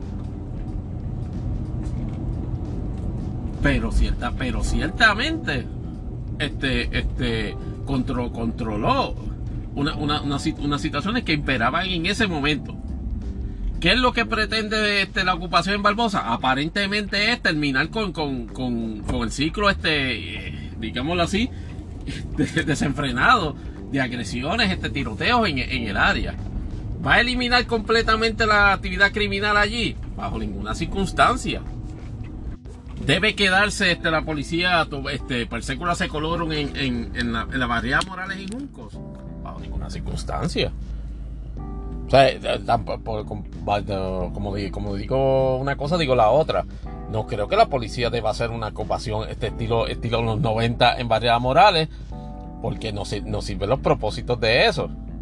O sea, si el, el, el punto es controlar la actividad criminal allí, una vez se controle, se, se establecerían, este, se reanudan los, los patrones de, vigilancia que, se tienen. Pero la policía tiene que actuar este, este, más, pendiente en esa área porque eh, el surgimiento de, de altos niveles de criminalidad en el área de Cagua eh, no es algo de hace 30 días, es algo de mucho más de 30 meses. este, inclusive. Eh, parece ser este como parte del desarrollo de, de, de, enfoques de actividad criminal este donde grupos donde grupos que intervienen en ese tipo de, actividades este no se, se, han, se han tratado de desligar lo más o apartar lo más posible del área metropolitana de San Juan precisamente por la facilidad en que, que, tienen las fuerzas de vigilancia de la policía está el, el centro de está el FBI allá o sea, mientras más lejos, mientras más lejos de, esa área tú puedas operar, pues mejor. Y un happy medium entre eso y el, y el, y, el, y aún así continuar accesando este, este, todas las vías de comunicación y este infraestructura que hay, es Cagua. Por, por eso es que es atractivo el, desarrollo de actividad criminal en esa área y lamentablemente por eso es que se está, eh, se está incrementando este, la situación con respecto a tiroteo y con respecto a seguridad y con respecto a que la gente, bendito, en esos pueblos no puede estar tranquila porque eh, en cualquier momento este, hay, un tiroteo. Y, el gobierno de el colmo sería déjanos actuar porque, porque hay gente que se va a molestar coño ese, es el momento en que tiene que, el gobierno actuar y si, el, y si la actuación para resolver ese problema o para establecer un control en la actividad en ese barrio y que no tenga que, estar caminando sin que le entren a tiros a uno este por la mañana pues mire hay, que por lo menos reconocer de que, de que se está actuando de buena fe por parte de la, policía. Que darle tiempo al tiempo y no mucho, dicho eso de paso, para ver resultados reales sobre, sobre esa gestión y se está en todo su derecho de criticar y este y Pero decir, no, porque están ocupando, eso no, no pueden ocupar para trabajar eh, problemas del crimen, no me diga ¿Y que, quieren que hagan este como, como los que hicieron lo, como lo que hicieron los de igual de Texas? que yo no sé si les había hablado en este, en este, en este, en este, en este episodio del podcast, pero con estos ciegos, este, para, como, como no talcarse, en Ubalde, el, chamaco llegó, al, al, lugar de los hechos y no encontró ninguna resistencia de los oficiales de la policía. Y no encontró resistencia porque los oficiales de la policía, de lo que se sabe, de la información que se tiene, es que, que, aparentemente reconocieron la presencia de la AR-15, de la AR-15 que, él, que portaba y del equipo táctico. Y que por eso decidieron no hacer un engagement con él. No tan solo hicieron, eh, eh, hicieron esa omisión crasa en el cumplimiento de su deber como oficial de la policía, sino que no permitieron que los, que los padres este se acercaran al área del lugar creando un perímetro donde esa persona actuó libre sin intervención ninguna por 40 minutos. 40 minutos en los cuales mató, mató a esos 19 niños y a esos dos maestros. Eso es el nivel de negligencia, es un nivel de negligencia criminal. Digo, eh, eh, estoy consciente de, la contradicción de, los conceptos. Pero la, pero la realidad es que si hay, si hay algo que, es un repudio al deber de, un oficial de policía es precisamente no proteger vida y propiedades. Y lo que la policía de Puerto Rico está haciendo en varias morales, usted podrá tener este diferente sobre la forma y manera que se está trabajando, pero por lo menos adhiere de cierta forma a eso. No como los cabrones de este, agentes de la policía de, del pueblo de Uvalde, de Uvalde que no hicieron nada y permitieron que un asesino corriera por sus anchas en una escuela de angelitos.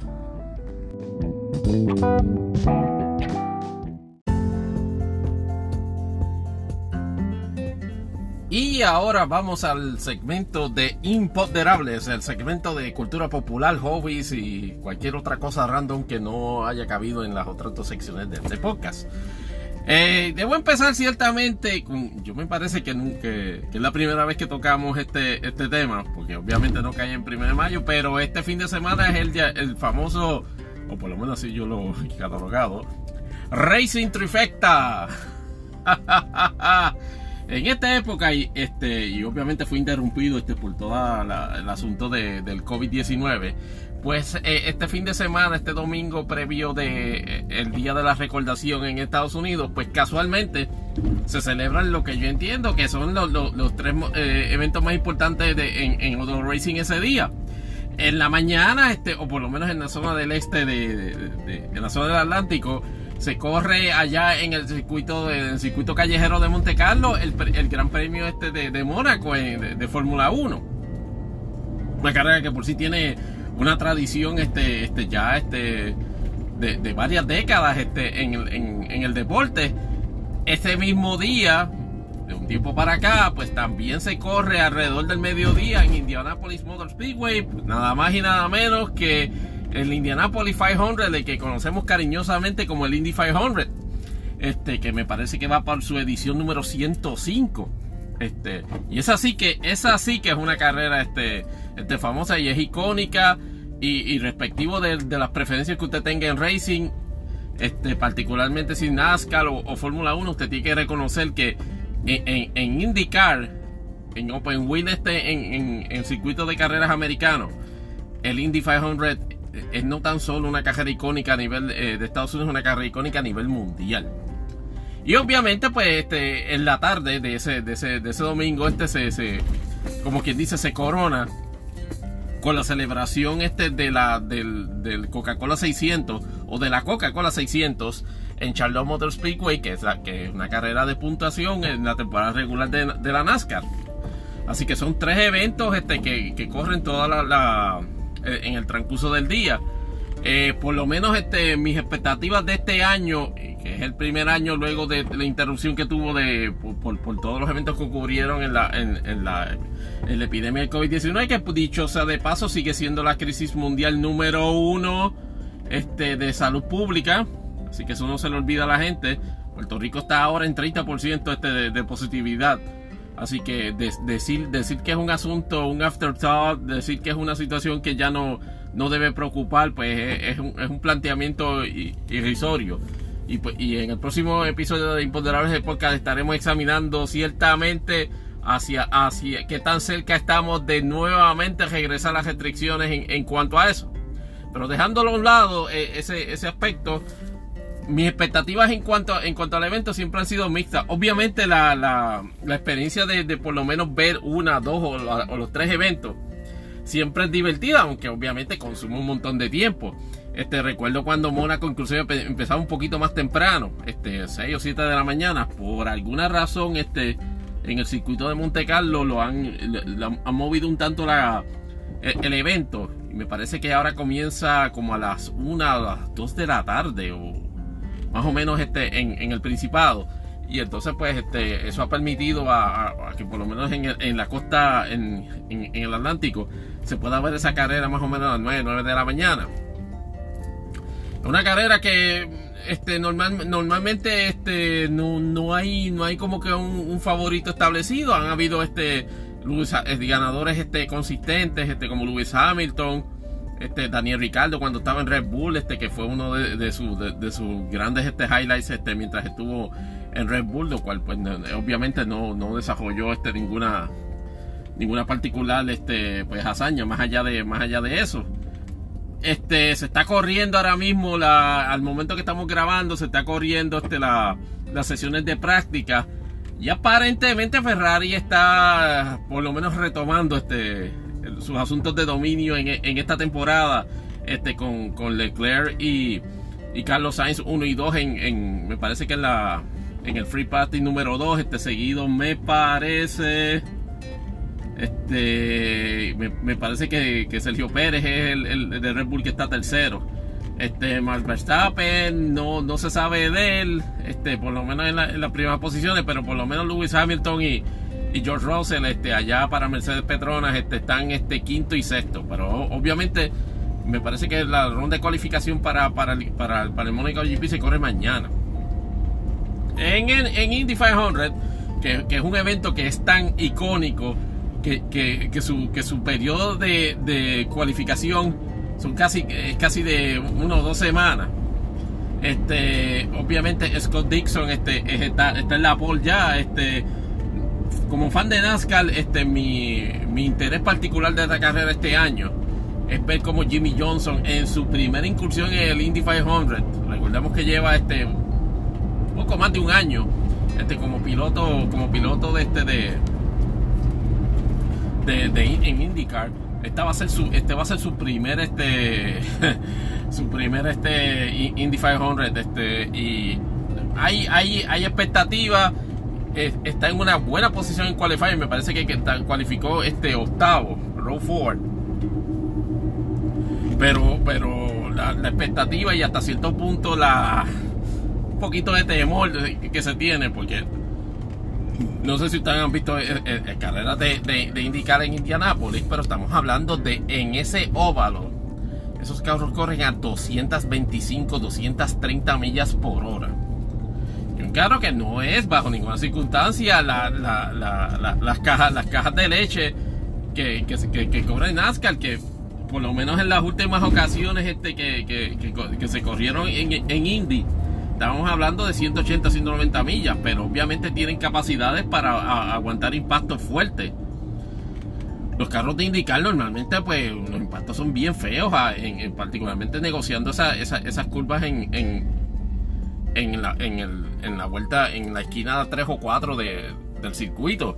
Jimmy Johnson pasó tremendo sustito en, en, su ronda de cualificación, este, la cual por poquito toca este pared en, en el, en, la primera esquina de, su primer lap de, cualificación. Y gracias a Dios no pasó nada. Y la expectativa y hasta cierto punto, pues un poquito de temor de, muchos del público en general y de los fans es que, vamos, que, no, no porque va a, ser su, va a subir su primera experiencia. Este, era alto conocido que en su entorno familiar en el pasado, particularmente su esposa Chandra, razonablemente este, dejaba entrever de que no, no estaba muy coche con la idea de que, de que él participara en el Indy 500. Indy 500 es una carrera que atrae a muchos pilotos de, la NASCAR. Tony Stewart una vez este, hizo, el, hizo el double, este Kurt Busch, este, hizo, hizo, hizo el double también. O sea, el, de, este, me parece que Robbie Gordon también. Eh, pero, la, pero las logísticas han, han, cambiado un tanto y no, y no ha sido tan difícil. A mente que muchos, muchos, muchos teams en NASCAR, por ejemplo Gibbs, acá Bush, este, eh, eh, confesó recientemente de que tenía más o menos toda la logística ready en 2019 para hacer el double, correr el Indy 500 y después correr 600 millas en Coca-Cola. En, Coca no, se lo, no se lo permitieron. Pero, pero es una carrera que, que, sí, en la disciplina de indicar es retante, precisamente porque me parece a mí, me pueden corregir este los compañeros este en, en, en nuestra edición de correo electrónico imponderables yahoo.com, pero me parece que es de unas carreras más, más intensas que en indicar se, corren, particularmente en óvalo, precisamente por esa por las velocidades que se desarrollan. Este, ya la verdad que no, no, sé qué favorito tenga, pero obviamente los muchachos de, de Penske y, los y los de Andretti estarán este eh, estarán en contención. Scott Dixon, este Hunter, Hunter Graham Red, este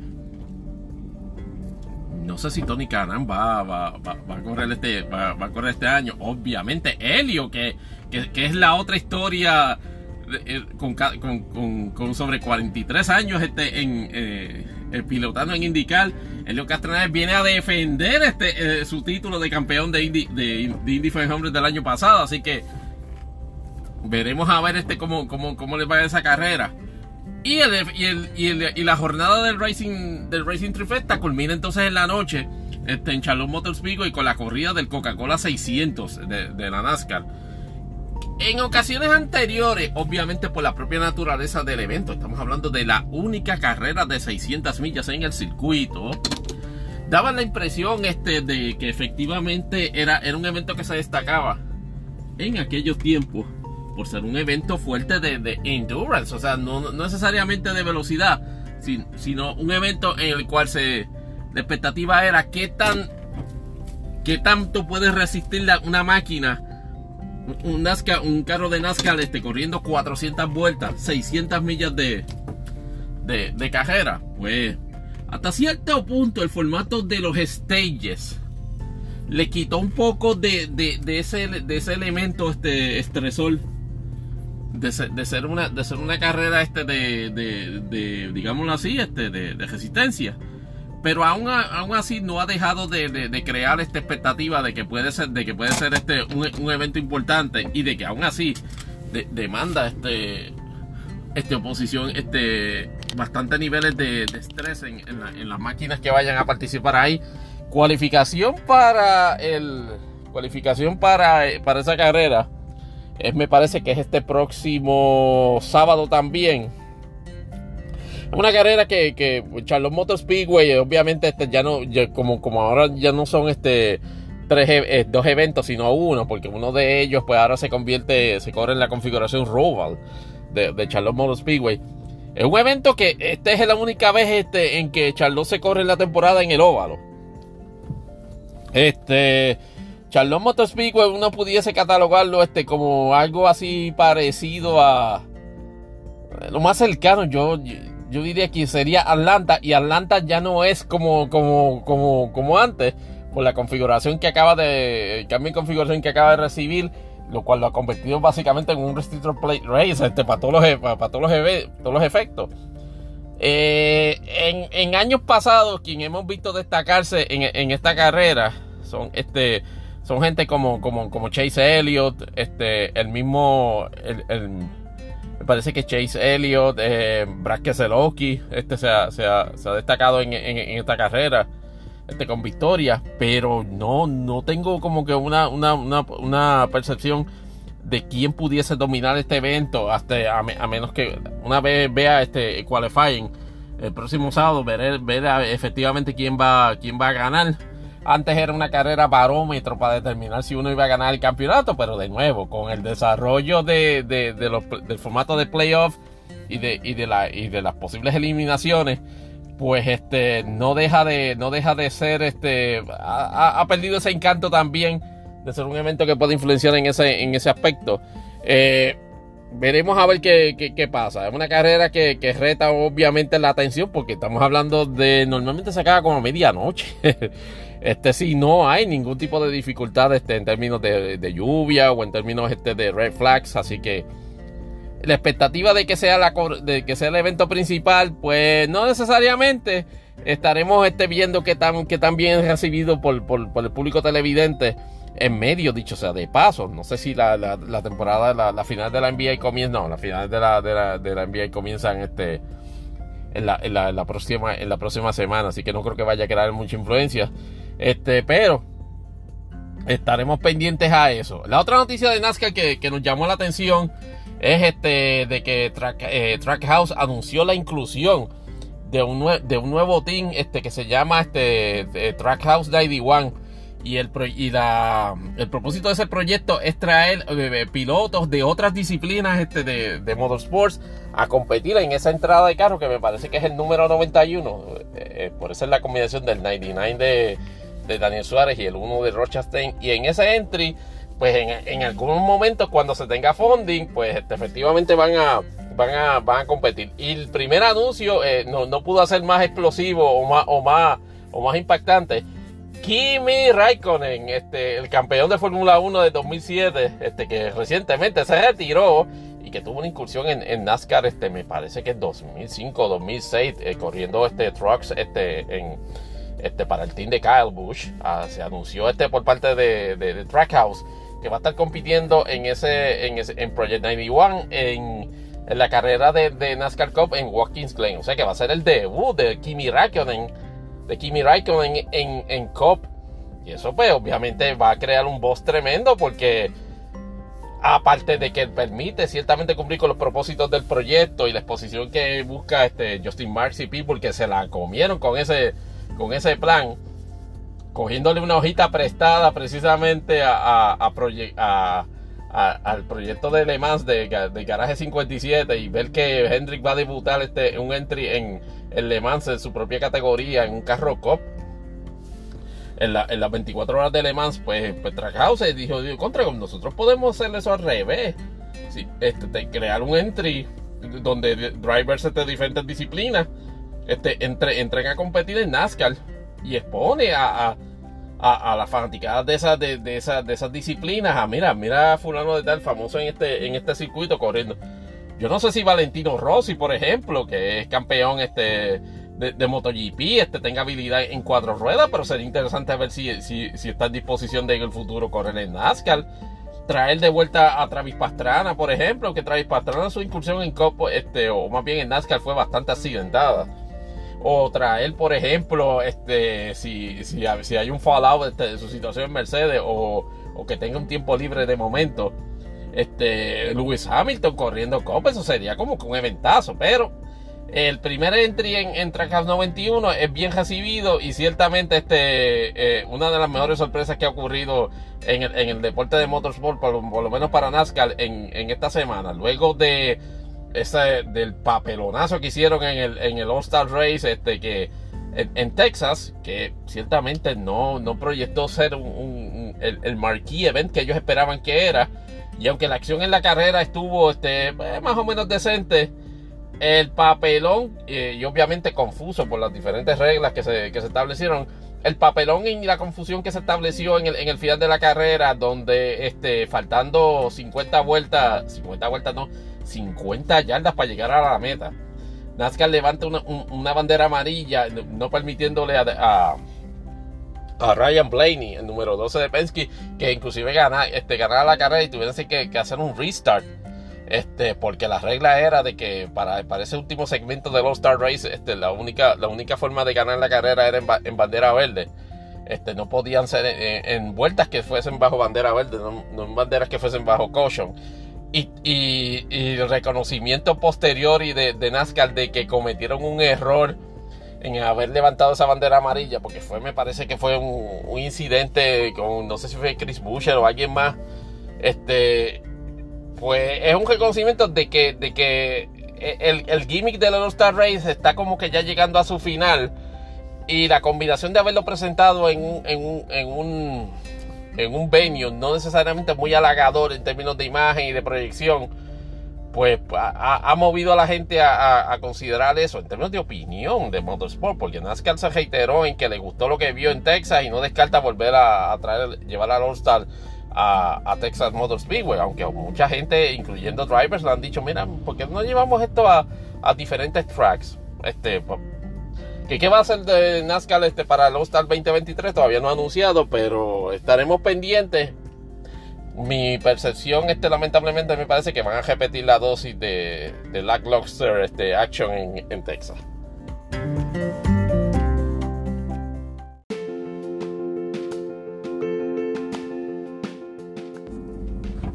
Transicionando entonces a la segunda parte de Imponderables, acá en este episodio de Imponderables el podcast.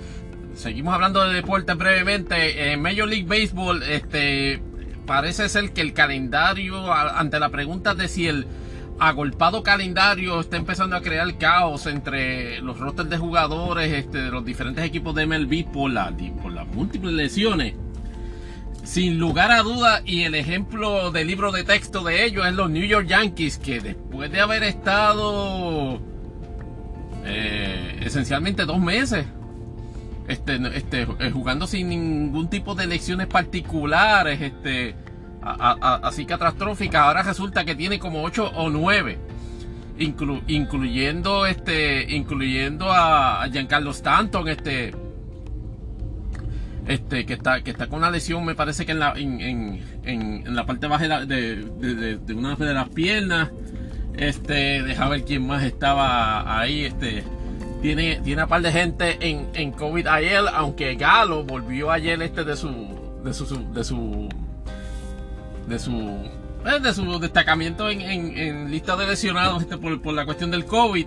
Y aún continúa este también, entre otros, Josh, eh, Josh eh, Josh Donaldson, este, que fue también este eje de una controversia que le alteró un tanto el momento un ganador que llevaban los Yankees este, en la temporada, pero que poquito a poco estado como que recuperando el ritmo a pesar de las lesiones y fue por obviamente el, el, el comentario que entiendo que no tuvo mala intención, pero tiene un margen, tuvo un margen amplísimo para malinterpretarse más allá y fue cuando pues aparentemente el feudo que tiene ya casi de años, este, que data de, cuando estaba en otros equipos, incluyendo los, Twins de Minnesota, con Tim Anderson, el, el shortstop estrella de los Medias Blancas de Chicago, que es un tipo que más guillú, más hechón, más este, más incordio, más este zafado de la lengua, este, no puede ser, este, pero que, que en el desarrollo de ese feudo, aparentemente, en todos los juegos que, jugaron los Yankees y los Medias Blancas, siempre hubo esa, esa, esa tensión o esa comunicación un tanto tensa este, con, con Tim Anderson. Y aparentemente es de, de, tiempos atrás y obviamente cuestionamientos este, que Donaldson hace este, vacilándose este, este, a, los pitchers. De hecho, Donaldson, este, Donaldson cuando estaba en Toronto este, este, se burló bien, bien, bien brutal este de Gary Cole y se dice que en un momento dado cuando se consideró, cuando empezaron las especulaciones este, sobre, sobre su entrada al equipo, este y que, que dijo un no rotundo no. Pero las cosas han cambiado, inclusive hasta se dan hi-fi este, este, en el dogado y todo, pero como parte del incidente de un juego del pasado sábado, hubo intercambio de palabras, se vaciaron las bancas, por poco hay pelea y aparentemente el, motivo de eso fue este, este, decirle en tono burlón a, Tim Anderson que era Jackie. Y eso en alusión a que Tim Anderson hace como dos o tres años está en un flow de que se cree Jackie Robinson. Porque, respectivamente los méritos o no, pues él, entiende que, es una persona que ha ayudado a concientizar este, al respeto y al entusiasmo por la, por, la comunidad negra en al béisbol. Porque después de todo, y eso también es una realidad, y respectivamente de que Tim Anderson este, sea, sea un majadero, sí, béisbol es un, es un deporte que todavía predomina demasiada este, gente de raza blanca y no necesariamente hay el movimiento que uno quisiera este, de personas de raza negra, de jugadores negros. estamos hablando del 2022, pero evidentemente en, el, en, las actitudes que evidentemente no profesan, no se profesan mutua este, simpatía. Donaldson y Tim Anderson, pues aparentemente Donaldson trató de básicamente metérsele debajo de la piel a, a, Tim con ese, con ese comentario. Pero ese comentario, este, y, y usted puede tener este la los diferentes en cuanto a eso. Pero Anderson lo interpretó como que aparte de ofensivo, con una carga este, este digamos, este un, tanto racista.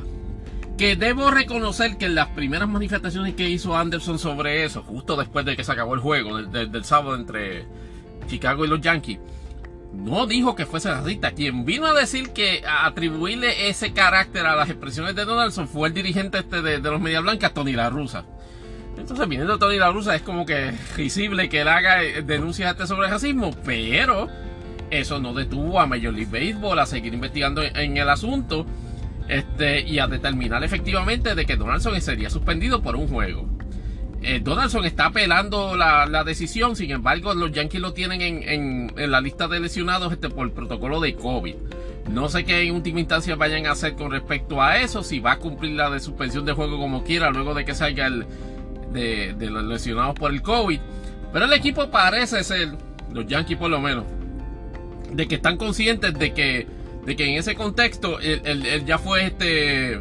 Cogió una reprimenda, y cuando digo cogió una reprimenda, cogió una reprimenda interna. Este, de Aaron Boone y este, de Cashman a la gerencia, de que mira, no vuelvas a hacer ese tipo de comentarios. No es que no hagas comentarios. No es que hagas comentarios, porque ese es básicamente Donaldson no, no, sería Donaldson si no trolea. Ahora, ten cuidado cuando, cuando, te expreses porque eh, eh, afecta la imagen del equipo. Y en este equipo hay personas este, negras este, jugadores en, el equipo. Y, tú tienes, que, y tú tienes que, respetar ese tipo de cosas. Pero yo estoy consciente de que eh, había un margen, ah, el, la connotación de, de los comentarios de él se exageró un tanto. Pero ya que ellos lo hablaron y ya que hubo un reconocimiento de que por lo menos sí este, se faltaron el respeto y que parece ser que en ese contexto, mira, no vamos a interaccionar más este, la próxima vez que nos veamos, pues en, ese, en ese contexto yo, yo respeto eso. Donaldson debería respetar eso y, aprender la lección. Pero qué va a pasar con, con, él en última instancia, no lo sabemos porque sigue, sigue este. Sigue en esa, en esa movida. Este. Y por cierto, este, los, Yankees están en medio de, una serie de cuatro juegos contra los Tampa Bay Rays. Este, que, se ve, que se ve bastante difícil de sobrellevar, aunque ya, ganaron el primer juego. Sigue la especulación este, con, respecto a si Aaron George finalmente los Yankees lo, van a firmar, pero se está metiendo esa especulación con una especulación que yo considero este, irrisoria. Hay este, este jugador de, los, de los nacionales de Washington, Juan Soto, que supuestamente es la segunda avenida de, de, Cristo del Béisbol, en la cual este, es, efectivamente está en una posición, este, digámoslo así, conveniente para él, este, de, lograr un acuerdo este, multianual este, explosivamente millonario. Y se habla de que los Yankees están en posición inclusive de, de ofrecer este a prospectos que tienen este en, su en su en sus equipos en su equipo finca como a Volp y a, y a, Domínguez. Este e inclusive ofrecer a Aaron George inclusive a, a, cambio de de, de, de, Juan Soto. Y yo a mí me parece honestamente este ridículo eso. Yo creo yo creo que los Yankees lo, lo que lo que deben invertir este cualquier recurso que les sobre en términos de en términos de presupuesto de negociación este eh, eh, hay que extenderle a, George y hay que extenderle a Rizzo.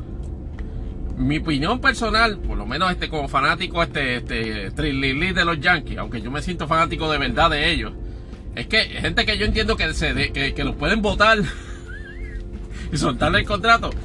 A Roldy Chapman que como closer es este es un fracaso por su alto nivel de inconsistencia Aaron Hicks, que nada le queda este de, sus años pasados en términos de desempeño ofensivo y defensivo. Este, alguien más yo, alguien más yo hubiese sacado también. Mucha gente dice que Galo es también material de cambio. Recordando que a Galo lo acaban de traer este. Lo, trajeron el, año pasado y Galo cuando estaba con los Rangers de Texas era este era una máquina de hacer home runs y ahora llevamos año y medio y, su producción es mediocre. Este, pero no sé, con, respecto a Galo estoy, este, como quien dice, todavía está indeciso de si debe ser material de cambio. Pero, de nuevo, este, yo espero que los Yankees no esperen a que pase el juego de estrellas para después del juego de estrellas hacer, hacerle una petición a, a, hacer, a negociar una contraoferta, pues, pero creo, creo que, la semana que viene hay vista de arbitraje en el caso de Aaron George. Eso, eso va a estar la más interesante. Entonces, déjenme ver que estábamos trabajando. Oh, en, el asunto de, Box Office. Hay gente que estaba, estaba conversando en Twitter este, hace poquito con Scott Medelson, este, que por cierto, un super follow. Este, él, él es editor, me parece que de crítico de cine de Forbes. Y es uno de los tipos más que, que, tú, le, tú, a cualquier persona que le hable de cine y de box office, él te habla este, sin ningún tipo de, de, actitudes ni, ni, soberbia. De verdad que, que, es súper entretenido. Es, tremendo follow. Y entonces estaba comentando de que, mano, este, voy a comer crowd porque yo me puse a decir que Top Gun Maverick iba a ser una porquería. Y aparentemente los reviews son buenos. De hecho, casi 100% en, en, en Rotten Tomatoes tenía. Y aparentemente va encaminada a, obviamente, a destronar a Doctor Strange in the Multiverse of Madness. Eh, y como comentábamos, la razón es si, si, si, el, si un, un boss anticipado, y cuando digamos anticipado estamos hablando de dos o tres años, ayuda a, a, películas en Hollywood en, esta, en estos tiempos a, tener mejor desempeño el box office. Depende. A mí en el caso de, de, de, de, Top Gun Maverick, aunque ciertamente era un atractivo, este, era, era una de esas secuelas que se pedía que se trajera de los 80. Y obviamente contaba con la participación activa de Tom Cruise. Y de hecho, solo de Tom Cruise. Nadie, no, invitaron a Kelly McGillis y obviamente a Val Kilmer porque Val Kilmer y, Kelly McGillis lamentablemente no, están, no, no, no, no, se tiraron en el pozo de la juventud que se, se ha tirado este Tom Cruise, que puede inclusive hacer sus propios este sus propios este, Stones todavía este, para, para películas y me parece que va y parece que los va a hacer inclusive para, para la próxima Mission Impossible. Pues resulta que la especulación sobre Top Gun Maverick o la secuela de Top Gun, como se llamaba al principio, Top Gun 2, pues era alta. Este, eh, finalmente se anunció que en este año iba a salir, salió el trailer. Y sin lugar a dudas, perdón, ha creado una expectativa positiva y, por lo menos de, de, los previews en, en, boletos adelantados en Box Office, perdón, parece que va a ser un mega palo. Y sin lugar a dudas va a destronar a Doctor Strange de Multiverse of Madness. Que contrario a lo que yo pensaba también, de que la película se había escocotado en su segunda semana en Box Office, ha tenido un desarrollo o un desempeño particular muy, muy mejor de lo que, de lo que aparentaba. Una película que hizo un front loading de cuatro pares y casi 200 millones en la primera semana. Pero el word of mouth fue como que controversial. Mucha gente esperaba este todo un fanservice en términos de cambios, una, explosión de multiverso en, la película. Y en realidad, pues fue una película más bien este, más, más íntima, una aventura este, íntima de, Doctor Strange, pero obviamente con, con, con Scarlet Witch este de, de, de villana este, enmarcado en el, en el estilo, en el estilo de horror de, de San Remy. A mí la película me encantó, o sea, es, tremenda, es, tremenda película, como les dije en el episodio anterior, pero, pero, la mayoría de la gente parecía no estar complacida, lo, que yo llamo los casuals este de fans de Marvel. Y aún así está, está, está en, en, 350 millones, yo entiendo que está en play, llegar a 400 millones en doméstico. Ese efecto de, de voz anticipado este, le funcionará, por ejemplo, a Avatar The Way of the Water. Eso es con lo que James Cameron, dicho sea de paso, cuenta.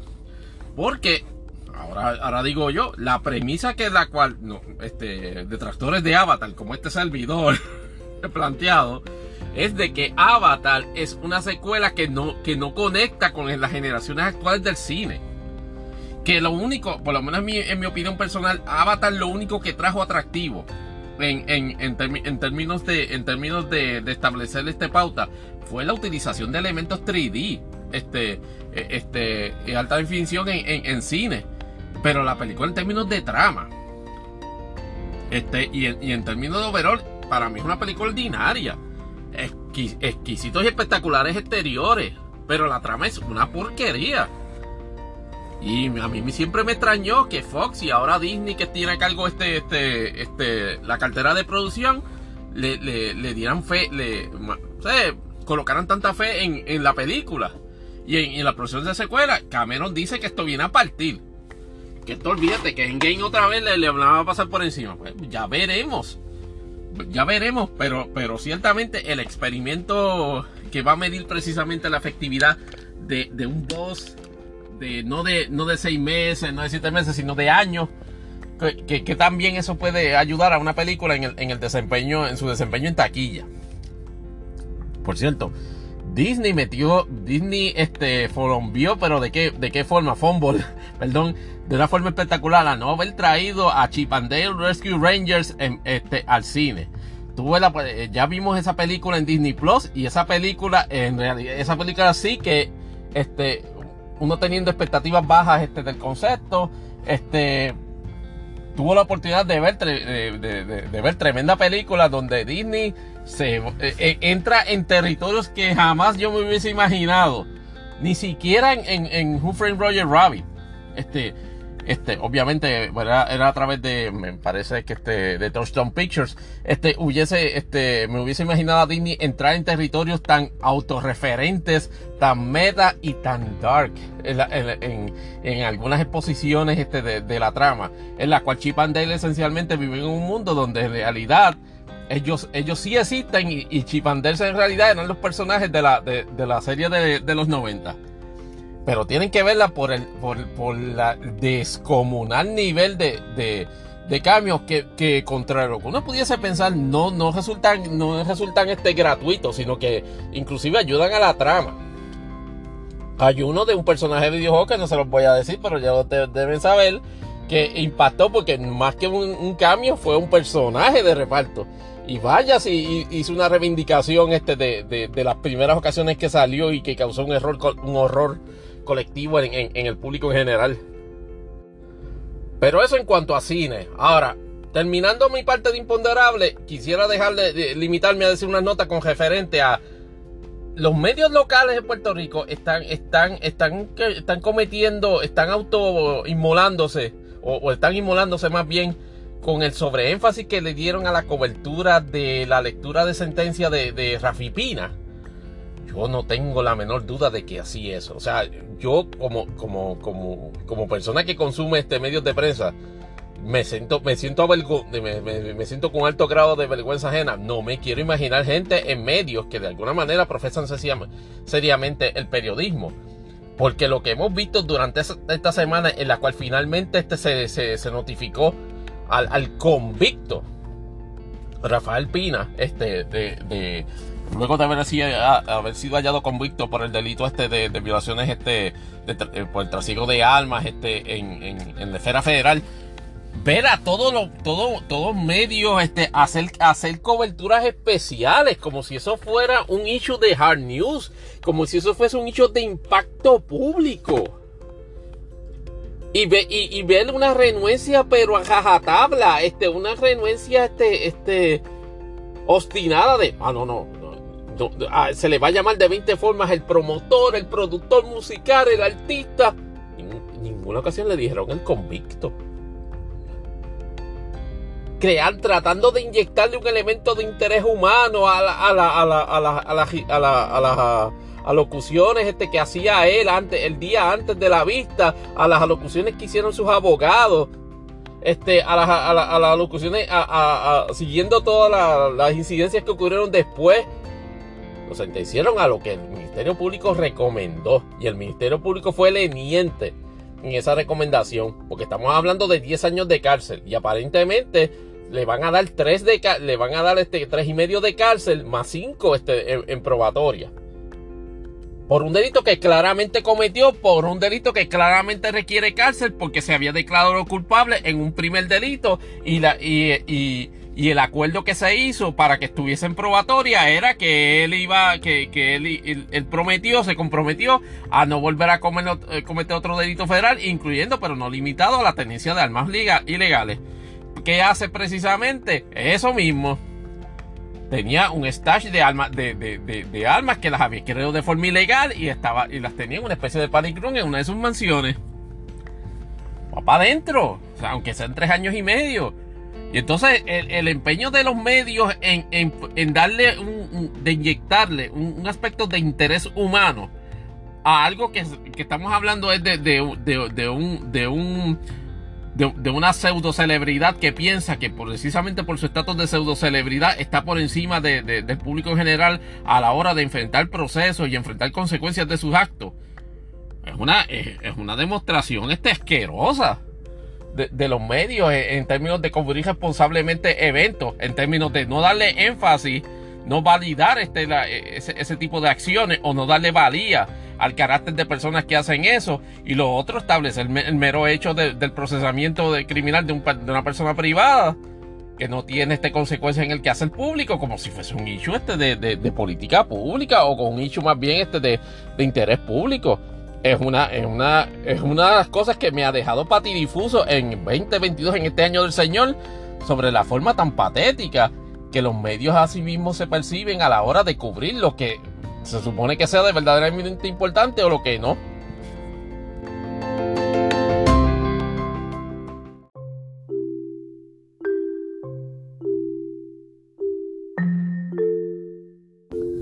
Y esto es todo por, el momento en este episodio de Imponderables el podcast. Eh, de las últimas revelaciones que quiero dejarles, este, les comparto en, en este final del episodio ha ocurrido un mega escándalo en términos de ocultación o transversación de información por parte de la de tanto del departamento de la policía de Uvalde, este, Uvalde este Texas como del propio departamento de seguridad pública de Texas como el propio este gobernador Gregory este Abbott. Y me alegro que, que se haya revelado un intento claro de desvirtuar lo que realmente pasó allí. Y ya es un, ya es un hecho este, establecido de que los agentes de la policía ni siquiera se enfrentaron al, atacante habiendo identificado el nivel de potencia de las armas con el propósito de efectivamente no tener este, que enfrentarlo este, en el intercambio de fuego. Sin embargo, lo más este, espeluznante del asunto es de que eh, se recibieron dentro de la escuela estudiantes este, estaban este, llamando al 911 precisamente para, para sobre la situación y esas llamadas bajo ninguna circunstancia o no fueron este eh, reveladas o más bien relevadas esas comunicaciones al, grupo de policía que estaba en, la escuela ni, ni tampoco este, se hizo nada para, para evitarlo o, para, para tratar de enfrentar al atacante ya dentro de la escuela asumieron, supuestamente según unas instrucciones de la cadena de comando del grupo de policía que estaba allí, de que ya el individuo había matado a todos los niños que iba a matar dentro de la escuela. O sea, nada, yo, yo no iba a tiempo que no veía un, una, una, actitud, una, un sentido este tan putrefacto de cobardía y un asqueroso este nivel de, de falta de cumplimiento del deber como esa gente como esos policías de, ese lugar. En lo que a mí respecta, el FBI debería llegar con guaguas escolares y sencilla y llanamente arrestar a todo ese departamento de la policía. Por, por, por, coautores. Pero eso no, eh, al imponderable de si eso va a pasar, Tony Barrios, no, eso no va a pasar. Eh, eh, a, lo sumo va a venir este, este, este, investigaciones de negligencia o investigaciones este de, desempeño por parte de, los superiores que fue el que aparentemente dio la instrucción de no intervenir con el atacante. Pero Gregory Gabo tiene una crisis hiper, una, una descomunal crisis política en este momento sobre ese asunto, enmarcado, para ponerle cherry on top, en la convención de la National Rifle Association que empieza hoy en Texas. Cualquier otro político sensato le hubiese dicho a la NRA, mira, vamos a ver esto para agosto, septiembre. Porque la óptica, eh, la, óptica nuevamente se ve atroz, se ve asquerosa. Este, de, celebrar esa convención muy a pesar de lo que, de lo que está pasando. Y por más este, contranarrativa que está empujando este elementos de, este, de discusión política o opiniones de derecha, sin lugar a dudas, este, esto representa una manifestación de, lo peor, si se le quiere llamar así, de la cultura tejana en, términos de, la, falta de, del apego, más bien de la preponderancia del valor de, las armas de fuego sobre la vida. Y en, términos políticos, de nuevo, veremos a ver si los demócratas pues, este, este, le, le, salen gónadas para capitalizar política y adecuadamente sobre este asunto, porque no se trata tampoco de fututear el, punto de vista contrario y decir, no, este, proscriban este hasta, hasta, lo, hasta, hasta la flecha. No, se, se, trata, se trata de articular este, una, una política que de una buena, buena vez y por todas establezca un control sobre el acceso a personas que no tienen la capacidad de usar armas de fuego o que tienen una eh, eh, o que tienen o que muestran claros indicios de usar ese, armas de fuego para propósitos negativos. Esperemos que el proyecto bipartita este, eche para adelante en, esa dirección.